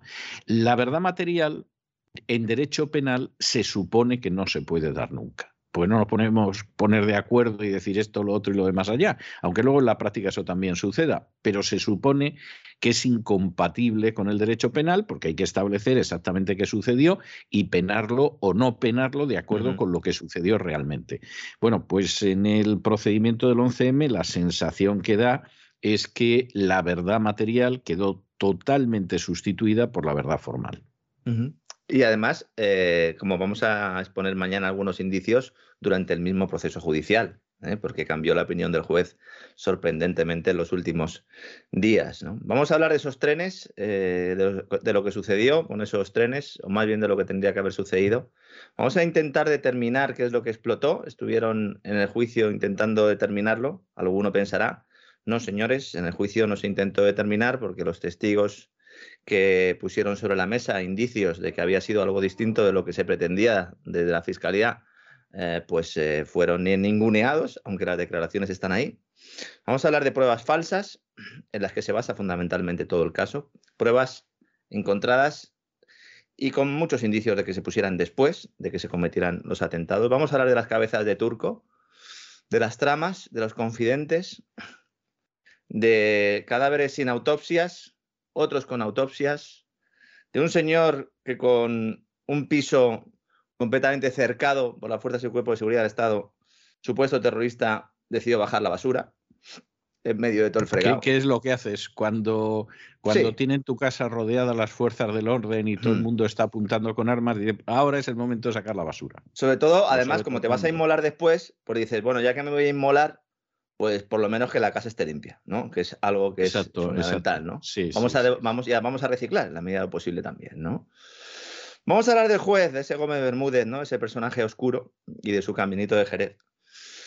Y luego vamos a plantear eh, algunas de las posibilidades que hay eh, sobre lo que ocurrió, porque lo único que podemos decir seguro es lo que no ocurrió, que es lo que está eh, básicamente en la sentencia, o la verdad oficial, más que en la sentencia. Y vamos a hablar de las posibles opciones que están sobre la mesa, de esa posible alianza entre los servicios secretos franceses y marroquíes, también de la posibilidad de que fuera ETA, o más bien una ETA como escindida, como la del ir auténtico. Hay operaciones que se realizan desde las cloacas del Estado para para hacer pensar ¿no? que unos son y luego otros realmente son los que realizan el trabajo. La posibilidad también de que fueran mercenarios contratados por alguna de las facciones que hemos comentado antes y luego finalmente también la posibilidad de que fueran ejércitos secretos de la OTAN dentro de la renovada Red Gladio, porque había juegos de guerra en Europa en aquel momento justo antes de los atentados. Yo creo que va a ser un programa de estos intensos estos que nos gustan a nosotros. Para los muy cafeteros, como dice usted. De investigación y, bueno, pues he intentado condensar sobre todo los puntos fundamentales con la idea de, ir evolucionando y de ir haciendo nuevas investigaciones o de ir proporcionando nuevos datos, porque llevamos ya muchos años en esto, ¿verdad? Y ofrecérselo a nuestros amigos. Yo cuando eh, tallaron los trenes trabajaba en una pequeña agencia de noticias, la agencia Ser y Media del Grupo 11, y trabajaba pues a, pocas, eh, a pocos centenares de metros, ¿no? Donde se produjo la explosión. Con lo cual, muy joven, eso sí, pues eh, tengo muchas sensaciones y sucedieron muchas cosas aquel día que luego posteriormente he ido atando cabos y he conseguido informaciones em, de fuentes de inteligencia que han ido corroborando algunas cosas, ampliando otras. Pero esto es una ratonera en la que los propios servicios de información nos metieron a muchos y que creo que ya después de los años pasados, pues podemos empezar un poco a ver lo que hay detrás de la niebla y empezar a hacer un análisis serio de esto, porque es el mayor atentado de la historia de España y tenemos que saber quién ha sido fundamentalmente. Y bueno, sobre todo solicitarle al PSOE y al PP, que son los dos grandes responsables de que esto no se haya esclarecido, pues eh, eh, que, que, se esclarezca, ¿no? Lo que pasa es que entonces a lo mejor más de uno eh, se tenía que ir caminito de Jerez y no precisamente mando policial, ¿verdad, don César? Así es. Eh, yo no voy a olvidar nunca el, 11M porque cambió muchas cosas, pero le puedo decir que a mí el estallido de las bombas me despertó. Yo vivía en aquel entonces al lado de la estación del AVE. Pero al lado, al lado, al, lado. Al lado, al lado de la estación del AVE. Eh, me había ido a la cama a dormir muy tarde, cerca de las 5 de la madrugada, porque me había entrevistado por unos libros míos que acababan de aparecer Manolo HH en su programa de madrugada de Radio Nacional de España, de modo que había llegado a mi casa, pues, pues vamos, no sé, a las cuatro y pico, cerca de las cinco, y eh, me fui a, dormir eh, porque me tenía además que levantar enseguida, porque tenía toda la mañana llena de libroforos con niños. Y de pronto yo noté cómo el tabique de mi casa temblaba o sea, fue como si se hubiera estrellado. Mm, recuerdo me desperté por el golpe y pensé, se ha estrellado un camión contra, contra el muro. Y entonces dije, pero ¿cómo se va a estrellar un camión contra el muro si hay árboles y además yo vivo en un cuarto? Y cerré los ojos. ¿eh? Ah, que sea lo que sea, voy a intentar dormir todavía un poco más. Y, en ese momento sonó otra nueva explosión, que esta vez temblaron los cristales. Y recuerdo que yo salté de la cama para el balcón mientras iba pensando, ETA ha puesto una bomba en la estación del AVE. O sea, recuerdo perfectamente lo que iba pensando. Empecé a oír las sirenas, los gritos de la gente e inmediatamente me disparé para la ducha para prepararme por la, la otra historia que había. Pero vamos, eh, recuerdo perfectamente esa mañana, recuerdo que fue un día muy angustioso, pero muy angustioso, donde yo salía de cada libro foro y inmediatamente la persona que me llevaba en su automóvil pues iba, iba poniendo la radio y nos íbamos enterando, pero fue un día muy angustioso y el fin de semana no quiero ni recordarlo. O sea, eh, aquello fue verdaderamente tremendo. A mí me llegó a llamar gente para que me marchara de España, diciendo a ver si se va a armar, eh, 20, etcétera, y yo diciendo, ya me voy a ir. O sea, esto ha sido terrible, pero de alguna manera se aclarará. Y luego, desde luego, recuerdo la enorme frustración con el paso de los años al ver que se hacía todo lo posible para echarle tierra por encima al asunto. O sea que, esto es lo que hay. Por supuesto, no hace falta que le diga que de los peones negros que se fizo. Pero en fin, de todo esto imagino, o de la mayor parte imagino que hablaremos en el programa de este fin de semana. Un abrazo muy fuerte y hasta mañana. Hasta mañana, don César. Fuerte abrazo.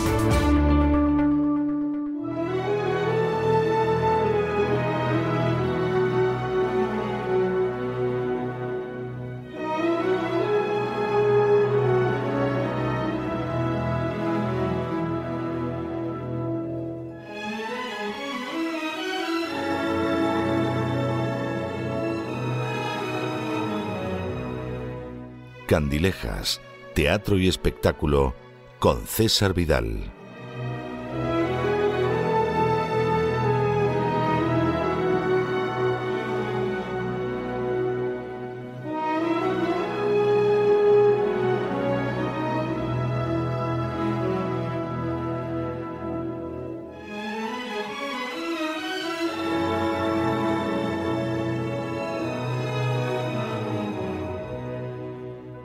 Estamos de regreso y estamos de regreso para esa última sección de los viernes por la noche que ustedes saben que siempre dedicamos a una entrevista muy especial.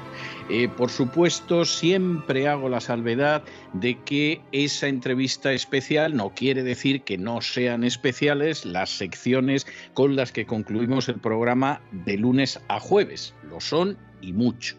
Pero los viernes siempre los reservamos a un tema, a una persona, a una trayectoria muy especial. A veces esa especialidad es universal, a veces esa especialidad es nacional, a veces puede ser local, pero siempre es algo que nos parece muy importante que sea más conocido de lo que ya es conocido. Y la cuestión que tenemos que abordar este viernes aquí en esa entrevista especial es un problema social de extraordinaria gravedad en España desde hace muchos, muchísimos años. Yo recuerdo la cara de perplejidad que se le quedó a un conocido mío en Estados Unidos cuando le dije que en España existía un fenómeno conocido como los ocupas y que de pronto llegaba una persona, se instalaba en tu casa, se quedaba allí y no había manera de echarla. En realidad parecía que la ley estaba hecha para que el ocupa pudiera disfrutar gratuitamente de tu casa por tiempo indefinido, mientras tú te encontrabas con la terrible situación de que esa casa que te había costado mil sudores adquirir, y más en un país como España, no había manera de recuperarla. Ese fenómeno de ocupa, que por supuesto, insisto, en otros países nadie puede entender lo que sucede en España, se da además la circunstancia de que ha sido avalado, respaldado y fomentado incluso desde ciertas fuerzas políticas. Y precisamente para hablar de ese tema tenemos hoy con nosotros a doña Elena Esquide, que es de la plataforma de afectados por la ocupación Ley Antiocupas. Muy buenas noches, doña Elena. Buenas tardes, eh, don César, desde España. Eh, primera cuestión que es importante dejarla clara. ¿Qué es esto del fenómeno Ocupa? Que yo le puedo asegurar que aquí en Estados Unidos, pero incluso en buena parte de Hispanoamérica, no consiguen entender que se produzca. ¿Qué es esto de los ocupas con K? ¿Qué es esto de la ocupación? Eh, bueno, pues eh, para, concretar algo que es tan inexplicable, porque es cierto, como bien dice, que no, ocurre en el resto del mundo, es tan fácil de entender como que la propiedad privada en España no existe. Yo puedo ser el propietario de, una vivienda, de mi vivienda, y eh, llegar una persona a aprovechar que yo no esté o circunstancias que ahora hablaremos con otro perfil, eh, otro tipo de casta de ocupa que ha surgido a partir de la pandemia y eh, bueno pues ser el poseedor de mi vivienda. Yo soy el propietario, tengo todas las obligaciones respecto a esa vivienda, como el pago de impuestos, a veces incluso del suministro de luz, de gas, tengo la obligación pero no tengo ningún derecho. Mientras que estas personas que ocupan viviendas tienen todos los derechos y ninguna obligación. Es, eh, así. Es cierto que desde, desde, la pandemia, desde marzo de 2020, eh, venimos viendo que hay una nueva figura que casi ha sustituido a lo que es la patada en la puerta del ocupa tradicional, que nosotros hemos acuñado con el término de inquiocupa. ¿Qué es un inquiocupa? Pues es un inquilino que, eh, aprovechando las políticas de no dejar a nadie atrás del gobierno socialista en España, eh, pues mm, deja de pagar, ya que eh, no, bueno, pues hay problemas de, trabajo, está el tema del COVID, y entonces pues el gobierno lanza el mensaje de que si alguien no puede pagar una renta, que no la pague. Entonces, esto como comprenderá, pues es foco de, eh, de todas las personas pues, que son antisistemas, que quieren vivir del trabajo y del esfuerzo de los demás, y nos encontramos pues, desde 2020 con problemas muy serios, muy graves, de inquilinos que dejan de pagar la renta y eh, se convierten realmente en ocupas, aunque eh, el concepto no está reconocido eh, a nivel estatal ni por los partidos políticos.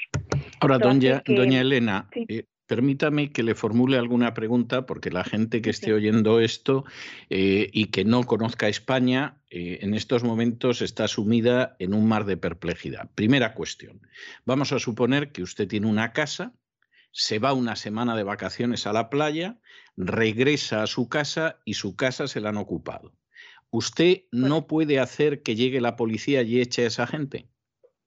No, no, no, no, no se puede. Eh, ellos tienen ya eh, un protocolo, los ocupas tienen un protocolo, eh, suelen meter menores, con lo cual, habiendo menores, enseguida entra el tema de asuntos sociales, cambian la cerradura, por tanto, tú no tienes acceso. Ha habido casos de, ciudadanos que están en la plataforma que incluso han tenido que enseñar las escrituras y aún así eh, se inicia todo un proceso mm, legal, que es un horror, eh, porque les ampara la ley actualmente, para que esa persona salga de tu casa. Es decir, el que no puede entrar en tu propia casa eres tú. Bien, siguiente cuestión. Es surrealista.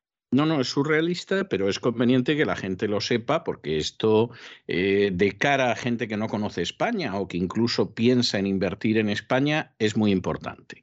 Le planteo otro supuesto. Vamos a suponer, en el mismo caso que yo le decía antes, que usted regresa a su casa después de haber pasado una semana en la playa, tan contenta, su casa se la han ocupado, la policía no desaloja a esta gente, esa gente se queda en su casa. Vamos a suponer que como efectivamente es usted quien ha pagado la luz, el agua, el gas hasta entonces en su casa, usted dice, pues no lo pago, el ocupa se queda sin luz, sin agua, sin agua y sin gas y se acabará marchando. ¿Qué pasa si a usted se le ocurre, por ejemplo, que deja de pagar la luz, el agua y el gas y entonces el ocupa ya está en una situación un poco incómoda? Pues eh, primero no se puede hacer porque las compañías suministradoras van a ir a por ti si tú eres un ciudadano de bien, que obviamente no trabajas en B, pagas tus impuestos, em, eh, tienen donde cogerte, tienen donde embargarte, te pueden embargar una nómina, te pueden embargar absolutamente todo, y tú, eh, el, Ocupa te puede denunciar por haberle cortado los suministros. Anda. Puede denunciar, te encuentras con que te puede denunciar él a ti porque le estás coaccionando. O sea que si usted decide no pagar el agua, la luz y el gas a un delincuente que ha entrado en su propiedad, ese delincuente la puede denunciar a usted por coacciones. Exactamente. Incluso pueden denunciarte si intentas ir a, su a tu casa, a tu casa en la que vive él, en la que le estás manteniendo, pagando casos sangrantes de personas que están pagando hipoteca de esas viviendas, aparte del IBI, es decir, todos los impuestos que tenemos en España, que como usted conoce son muy pocos, ¿verdad, don son, Son pues, altísimos, sí. Muchos. lo decía exactamente, justamente por eso, ¿no? Bueno, pues pagamos todo y él te puede denunciar porque le estés intimidando, le estés coaccionando. Es gente que se tiene que ir, eh, incluso no aparecer por allí. Tenemos casos de gente que estaba ejerciendo su profesión como profesional libre eh, en el mismo edificio en el cual tenía un, piso con Inqui Ocupa y se ha tenido que ir porque eh, era el Ocupa el que estaba acosando a esta persona y se ha tenido que ir por no entrar en conflicto y por bueno, pues no, tener problemas con esta persona. Tienen total protección de la ley. Hoy mismo, si me permite, ha salido, ha salido en prensa eh, que eh, la, la, Generalidad de Cataluña tramita una ley para dar alquiler social a los ocupas. Es decir, hay un texto que recoge que las medidas en materia de paralización de los desahucios, que fueron anulados por el Tribunal Constitucional, pues la Comisión de Derechos Sociales del Parlamento de Cataluña vota las enmiendas de la ley antidesahucios y eh, bueno, pues hay una obligatoriedad de dar alquiler social a los ocupas. Es más, si la propiedad es de lo que ellos llaman grandes tenedores, tienen la obligación de alquilar eh, a la Administración, a la Generalidad en este caso, esa vivienda al precio que determina la Generalidad y entonces el ocupa se convierte en inquilino de la administración. Ah, es curioso, ¿no? Porque si uno ocupa, no paga a un propietario, cuando menos va a pagar a una administración que le protege totalmente. A mí esto me recuerda algunas, algunas de las leyes que se dictaron en el año 36, cuando en un lado se produjo un alzamiento y en el otro lado se disparó una revolución que ya estaba en camino. Y entonces se aprobaron leyes de este tipo. Es decir, gente a las que le habían ocupado la vivienda o que a lo mejor tenía inquilinos, etcétera, pues de pronto se decidió que no iban a percibir nada de su vivienda, pero que lo iba a cobrar, por ejemplo, la UGT. Y entonces, pues la UGT se permitía cobrar la mitad de alquiler, porque claro, se iba a llevar un alquiler de una propiedad que no era suya, ¿no? Y, y esto tiene un aromilla parecido. Vamos a ver, porque esto es muy importante, doña Elena. Eh, de nuevo volvemos a la misma situación. Usted regresa después de una semana de vacaciones en la playa, le han ocupado una vivienda que a usted le ha costado mil sudores poderse hacer con ella y que a lo mejor todavía está hipotecada y que no ha terminado de pagarla. usted no puede echar a esta gente, la policía no le va a ayudar para echarlos, tiene usted que seguir pagando la luz, el agua, etcétera, porque si no sería un delito de coacciones, no se le ocurra acercarse a pocos metros de la vivienda porque la van a denunciar y todavía lo va a pagar usted, bueno, en, ese, en esa situación, ¿qué hace usted? ¿Se suicida o, o, qué hace? ¿Qué salida tiene una persona que sufre un mal de este tipo para esta situación? Supongo que aquí es donde surge la plataforma de afectados por la ocupación, pero ¿qué hace la gente que se enfrenta con esta situación que ahora mismo afecta a docenas de miles de inmuebles en toda España? Pues mire, eh, tenemos casos en la sociedad, en la asociación, eh, en la plataforma de afectados por la ocupación muy curiosos. Incluso gente que se tiene que ir a vivir con sus padres porque eh, no puede acceder a su familia, que tienen que sacar a sus hijos de estudiar en la universidad porque no pueden pagar una hipoteca de su casa donde no pueden vivir y seguir pagando la universidad de sus hijos. Es decir, al final el escudo social eh, lo estamos aportando a aquellas personas que tenemos inquiocupas o, o, bien ocupas. Entonces, estamos, digamos, pagando los votos a los partidos políticos con nuestro trabajo, porque da la casualidad que las, las viviendas que tenemos, que nos han ocupado, no las hemos robado, no las hemos expropiado, las hemos ganado día a día sabiendo hacer dos cosas, es renunciar a muchas cosas, a muchos placeres y hacer sacrificios. Cosas cosas que están penalizadas hoy en día en la sociedad en España. Una persona que hace sacrificios, que tiene un ahorro, que tiene su vivienda, incluso, fíjese, comete el delito. Que trabaja. Una vivienda en la playa, oiga, fíjese, ¿no? Una, una vivienda, una segunda vivienda, ¿no? Con el fruto de su trabajo, pues bueno, tiene que vivir con miedo. Tenemos personas extranjeras también, que, que tiene una vivienda en Tenerife que ha sido, eh, bueno, pues eh, ocupada por un IN que ocupa y que eh, se hace de cruces, no, no entiende nada. Eh, bueno, se, ha, se, ha, inscrito en nuestra plataforma. Nuestra plataforma lleva desde el 10 de junio del 2021 trabajando por cambiar la ley. Es muy importante eh, bueno, que usted nos haya dado la posibilidad de darnos voz, de tener difusión, porque hay un sentir general en la sociedad de que estas cosas les pasan a los ricos, o les pasa a los grandes tenedores o a los bancos y que esto no me va a pasar a mí, ¿no? Es algo muy genérico en la sociedad española, eh, ser avestruz, meter la cabeza y pensar que la tormenta va a pasar por encima. Pero tarde o temprano el que tenga una propiedad en España está a expensas de, eh, de la protección legal de las políticas de este gobierno. Y nosotros somos una plataforma que somos apolíticas. O sea, somos apolíticas y gratuitas. Nadie para estar en la plataforma tiene que pagar absolutamente nada. Simplemente inscribirse en www.leyantiocupas.com y ahí encontrará todo el apoyo que personas pues, que han sufrido ocupación, alguna que incluso ha recuperado, vivienda y que siguen en la plataforma para informar a todo el mundo, asesorar y dar sobre todo apoyo psicológico, porque hay casos dramáticos de personas con depresiones, personas con parálisis faciales que no han podido recuperar debido al estrés. Es realmente un problema muy serio de la sociedad española, muy, muy serio. Ahora, vamos a ver, esta es una cuestión que finalmente exige voluntad política, exige cambios legislativos, por ejemplo, que ipso facto llegue la policía y saque a los ocupas, que por ejemplo, es lo que pasa aquí en Estados Unidos. Eso si el propio dueño no decide sacarlos, que también lo puede hacer y es legal. Pero la cuestión a la que voy en este sentido es, ¿en España existe una mínima sensibilidad de los políticos hacia las víctimas de los ocupas o por el contrario, están más por la protección de los ocupas? Pues están más por la protección de, la, de los ocupas, porque como le comentaba, eh, nosotros, nuestros, eh, nuestros representantes, dos de nuestros representantes han escrito para, para, reunirse en el Congreso, les han recibido el PSOE, Ciudadanos, Vox, Compromís, por videoconferencia, pero le recibieron el PP, Esquerra Republicana. Y, eh, por ejemplo, la señorita la, o la señora Eva Bravo del PSOE minimiza el problema porque dice que es algo residual. Incluso no reconocen la inquiocupación porque dice que para ellos es un acuerdo entre dos personas, un acuerdo privado, un contrato privado, y que no se debe de meter el Estado. Bien, pero si no se debe meter el Estado, fíjese que llevamos desde eh, la pandemia, desde marzo de 2020, en el cual, por Real Decreto, el Gobierno determina que se suspenden los desahucios hasta el 9 de mayo que acaba el estado de alarma.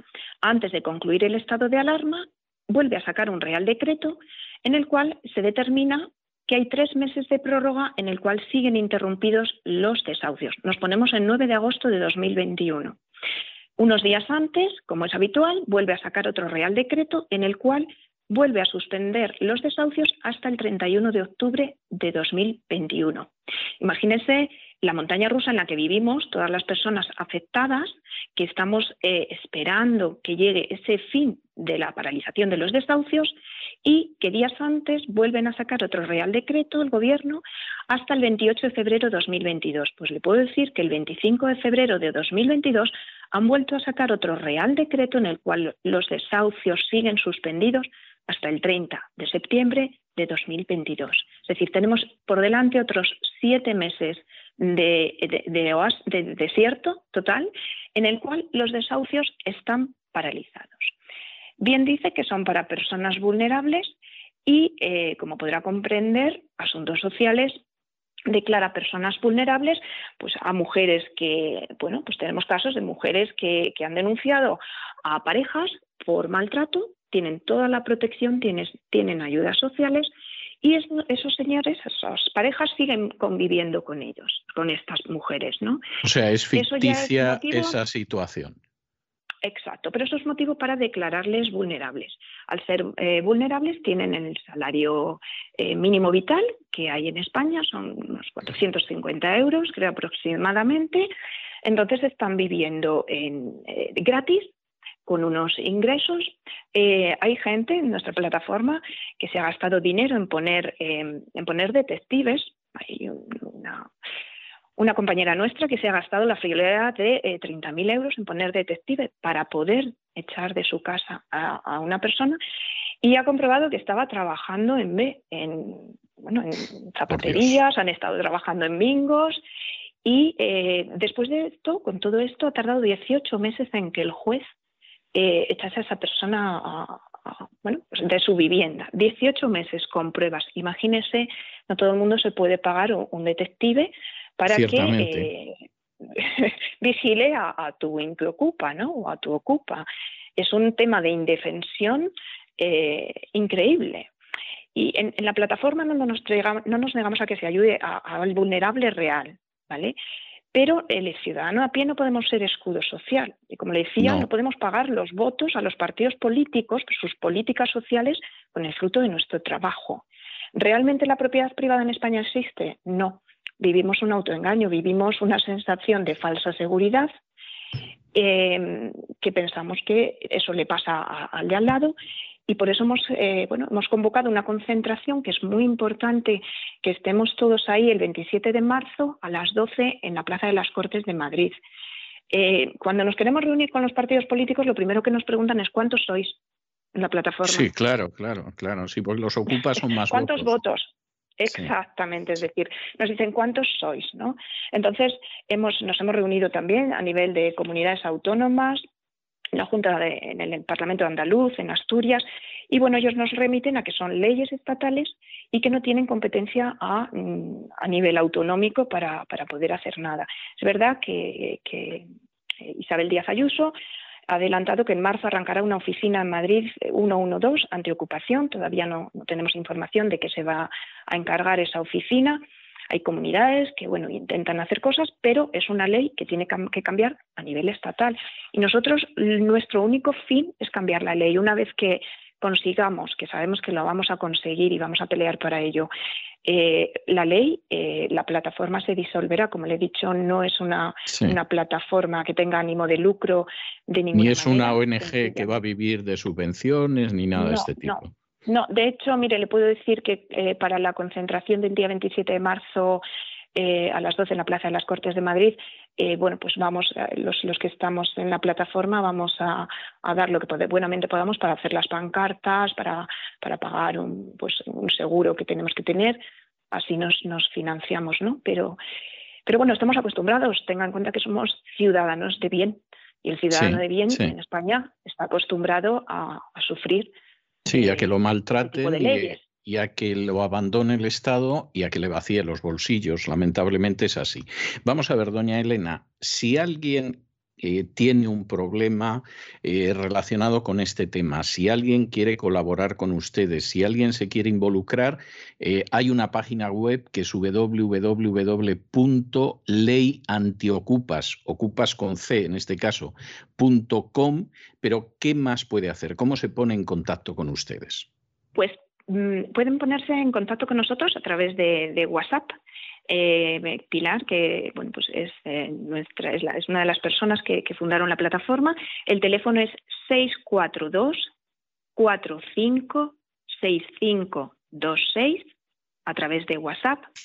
Estamos en redes sociales también con arroba ley en Twitter, en Instagram, en Facebook y tenemos también un email donde nos pueden escribir que es ley antiocupas, siempre con C, arroba gmail.com.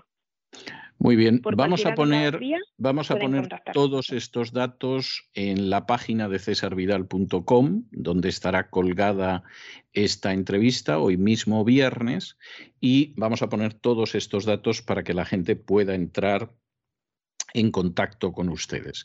Eh, doña Elena, yo tengo que darle muchas gracias por la manera tan gentil en que nos ha explicado todo esto. Es un tema, insisto, que la gente que vive fuera de España ni lo entiende, ni lo comprende, y tengo que decirle que muchas veces ni se lo cree, pero esta es una inmensa desgracia, esta es una plaga social, esta es una ola delictiva, que gente que lo único que ha hecho en su vida es trabajar e intentar hacerse con una vivienda, pues lo está sufriendo en España desde hace décadas ante el abandono de los poderes públicos, de la administración y de buena parte de los ciudadanos que piensa que, en fin, que asaltan las fincas de los ricos, cuando en realidad pues son eh, generalmente las viviendas de gente muy modesta, de una cada vez más empobrecida clase media. Yo le agradezco mucho el tiempo que ha estado con nosotros. Y hubo una época en que estas entrevistas se celebraban cara a cara en el estudio, vis a vis, y yo aprovechaba para regalar siempre un libro a, a la gente que accedía, que tenía la paciencia como usted de someterse a la batería de preguntas, se lo dedicaba y les decía que no estaban obligados a leerlo, que era un pequeño detalle, pero ahora en el ciberespacio eso es imposible. Y eh, yo lo que hago es dejarles una melodía. Le voy a dejar a usted una melodía de Eric Clapton y de Steve Winwood que se titula Can't Find My Way Home. No puedo encontrar mi camino de regreso a casa. Bueno, lamentablemente esa es la situación ahora mismo de decenas de miles de españoles de bien a los que les han usurpado su vivienda unos delincuentes que además tienen el respaldo de los poderes públicos. Y, es triste. Yo espero que toda esa gente a diferencia de lo que canta Eric Clapton y Steve Winwood, consigan encontrar su camino de regreso a su casa, porque es su casa, porque han pagado su casa y porque se han sacrificado por su casa para que un grupo de criminales y delincuentes no les usurpen la propiedad. Muchísimas gracias por todo, doña Elena, y espero que esa manifestación tenga mucho éxito. No, no, por favor, por favor, y, y cualquier y cualquier cosa que necesiten en ese sentido, ya saben que nosotros les vamos a dar voz porque pocas causas hay ahora más justas en España que la de aquella gente que sufre la criminal usurpación de sus viviendas. Esa es la realidad. Muchísimas gracias, doña Elena. Muy buenas noches. Muchísimas gracias. Buenas noches. Adiós.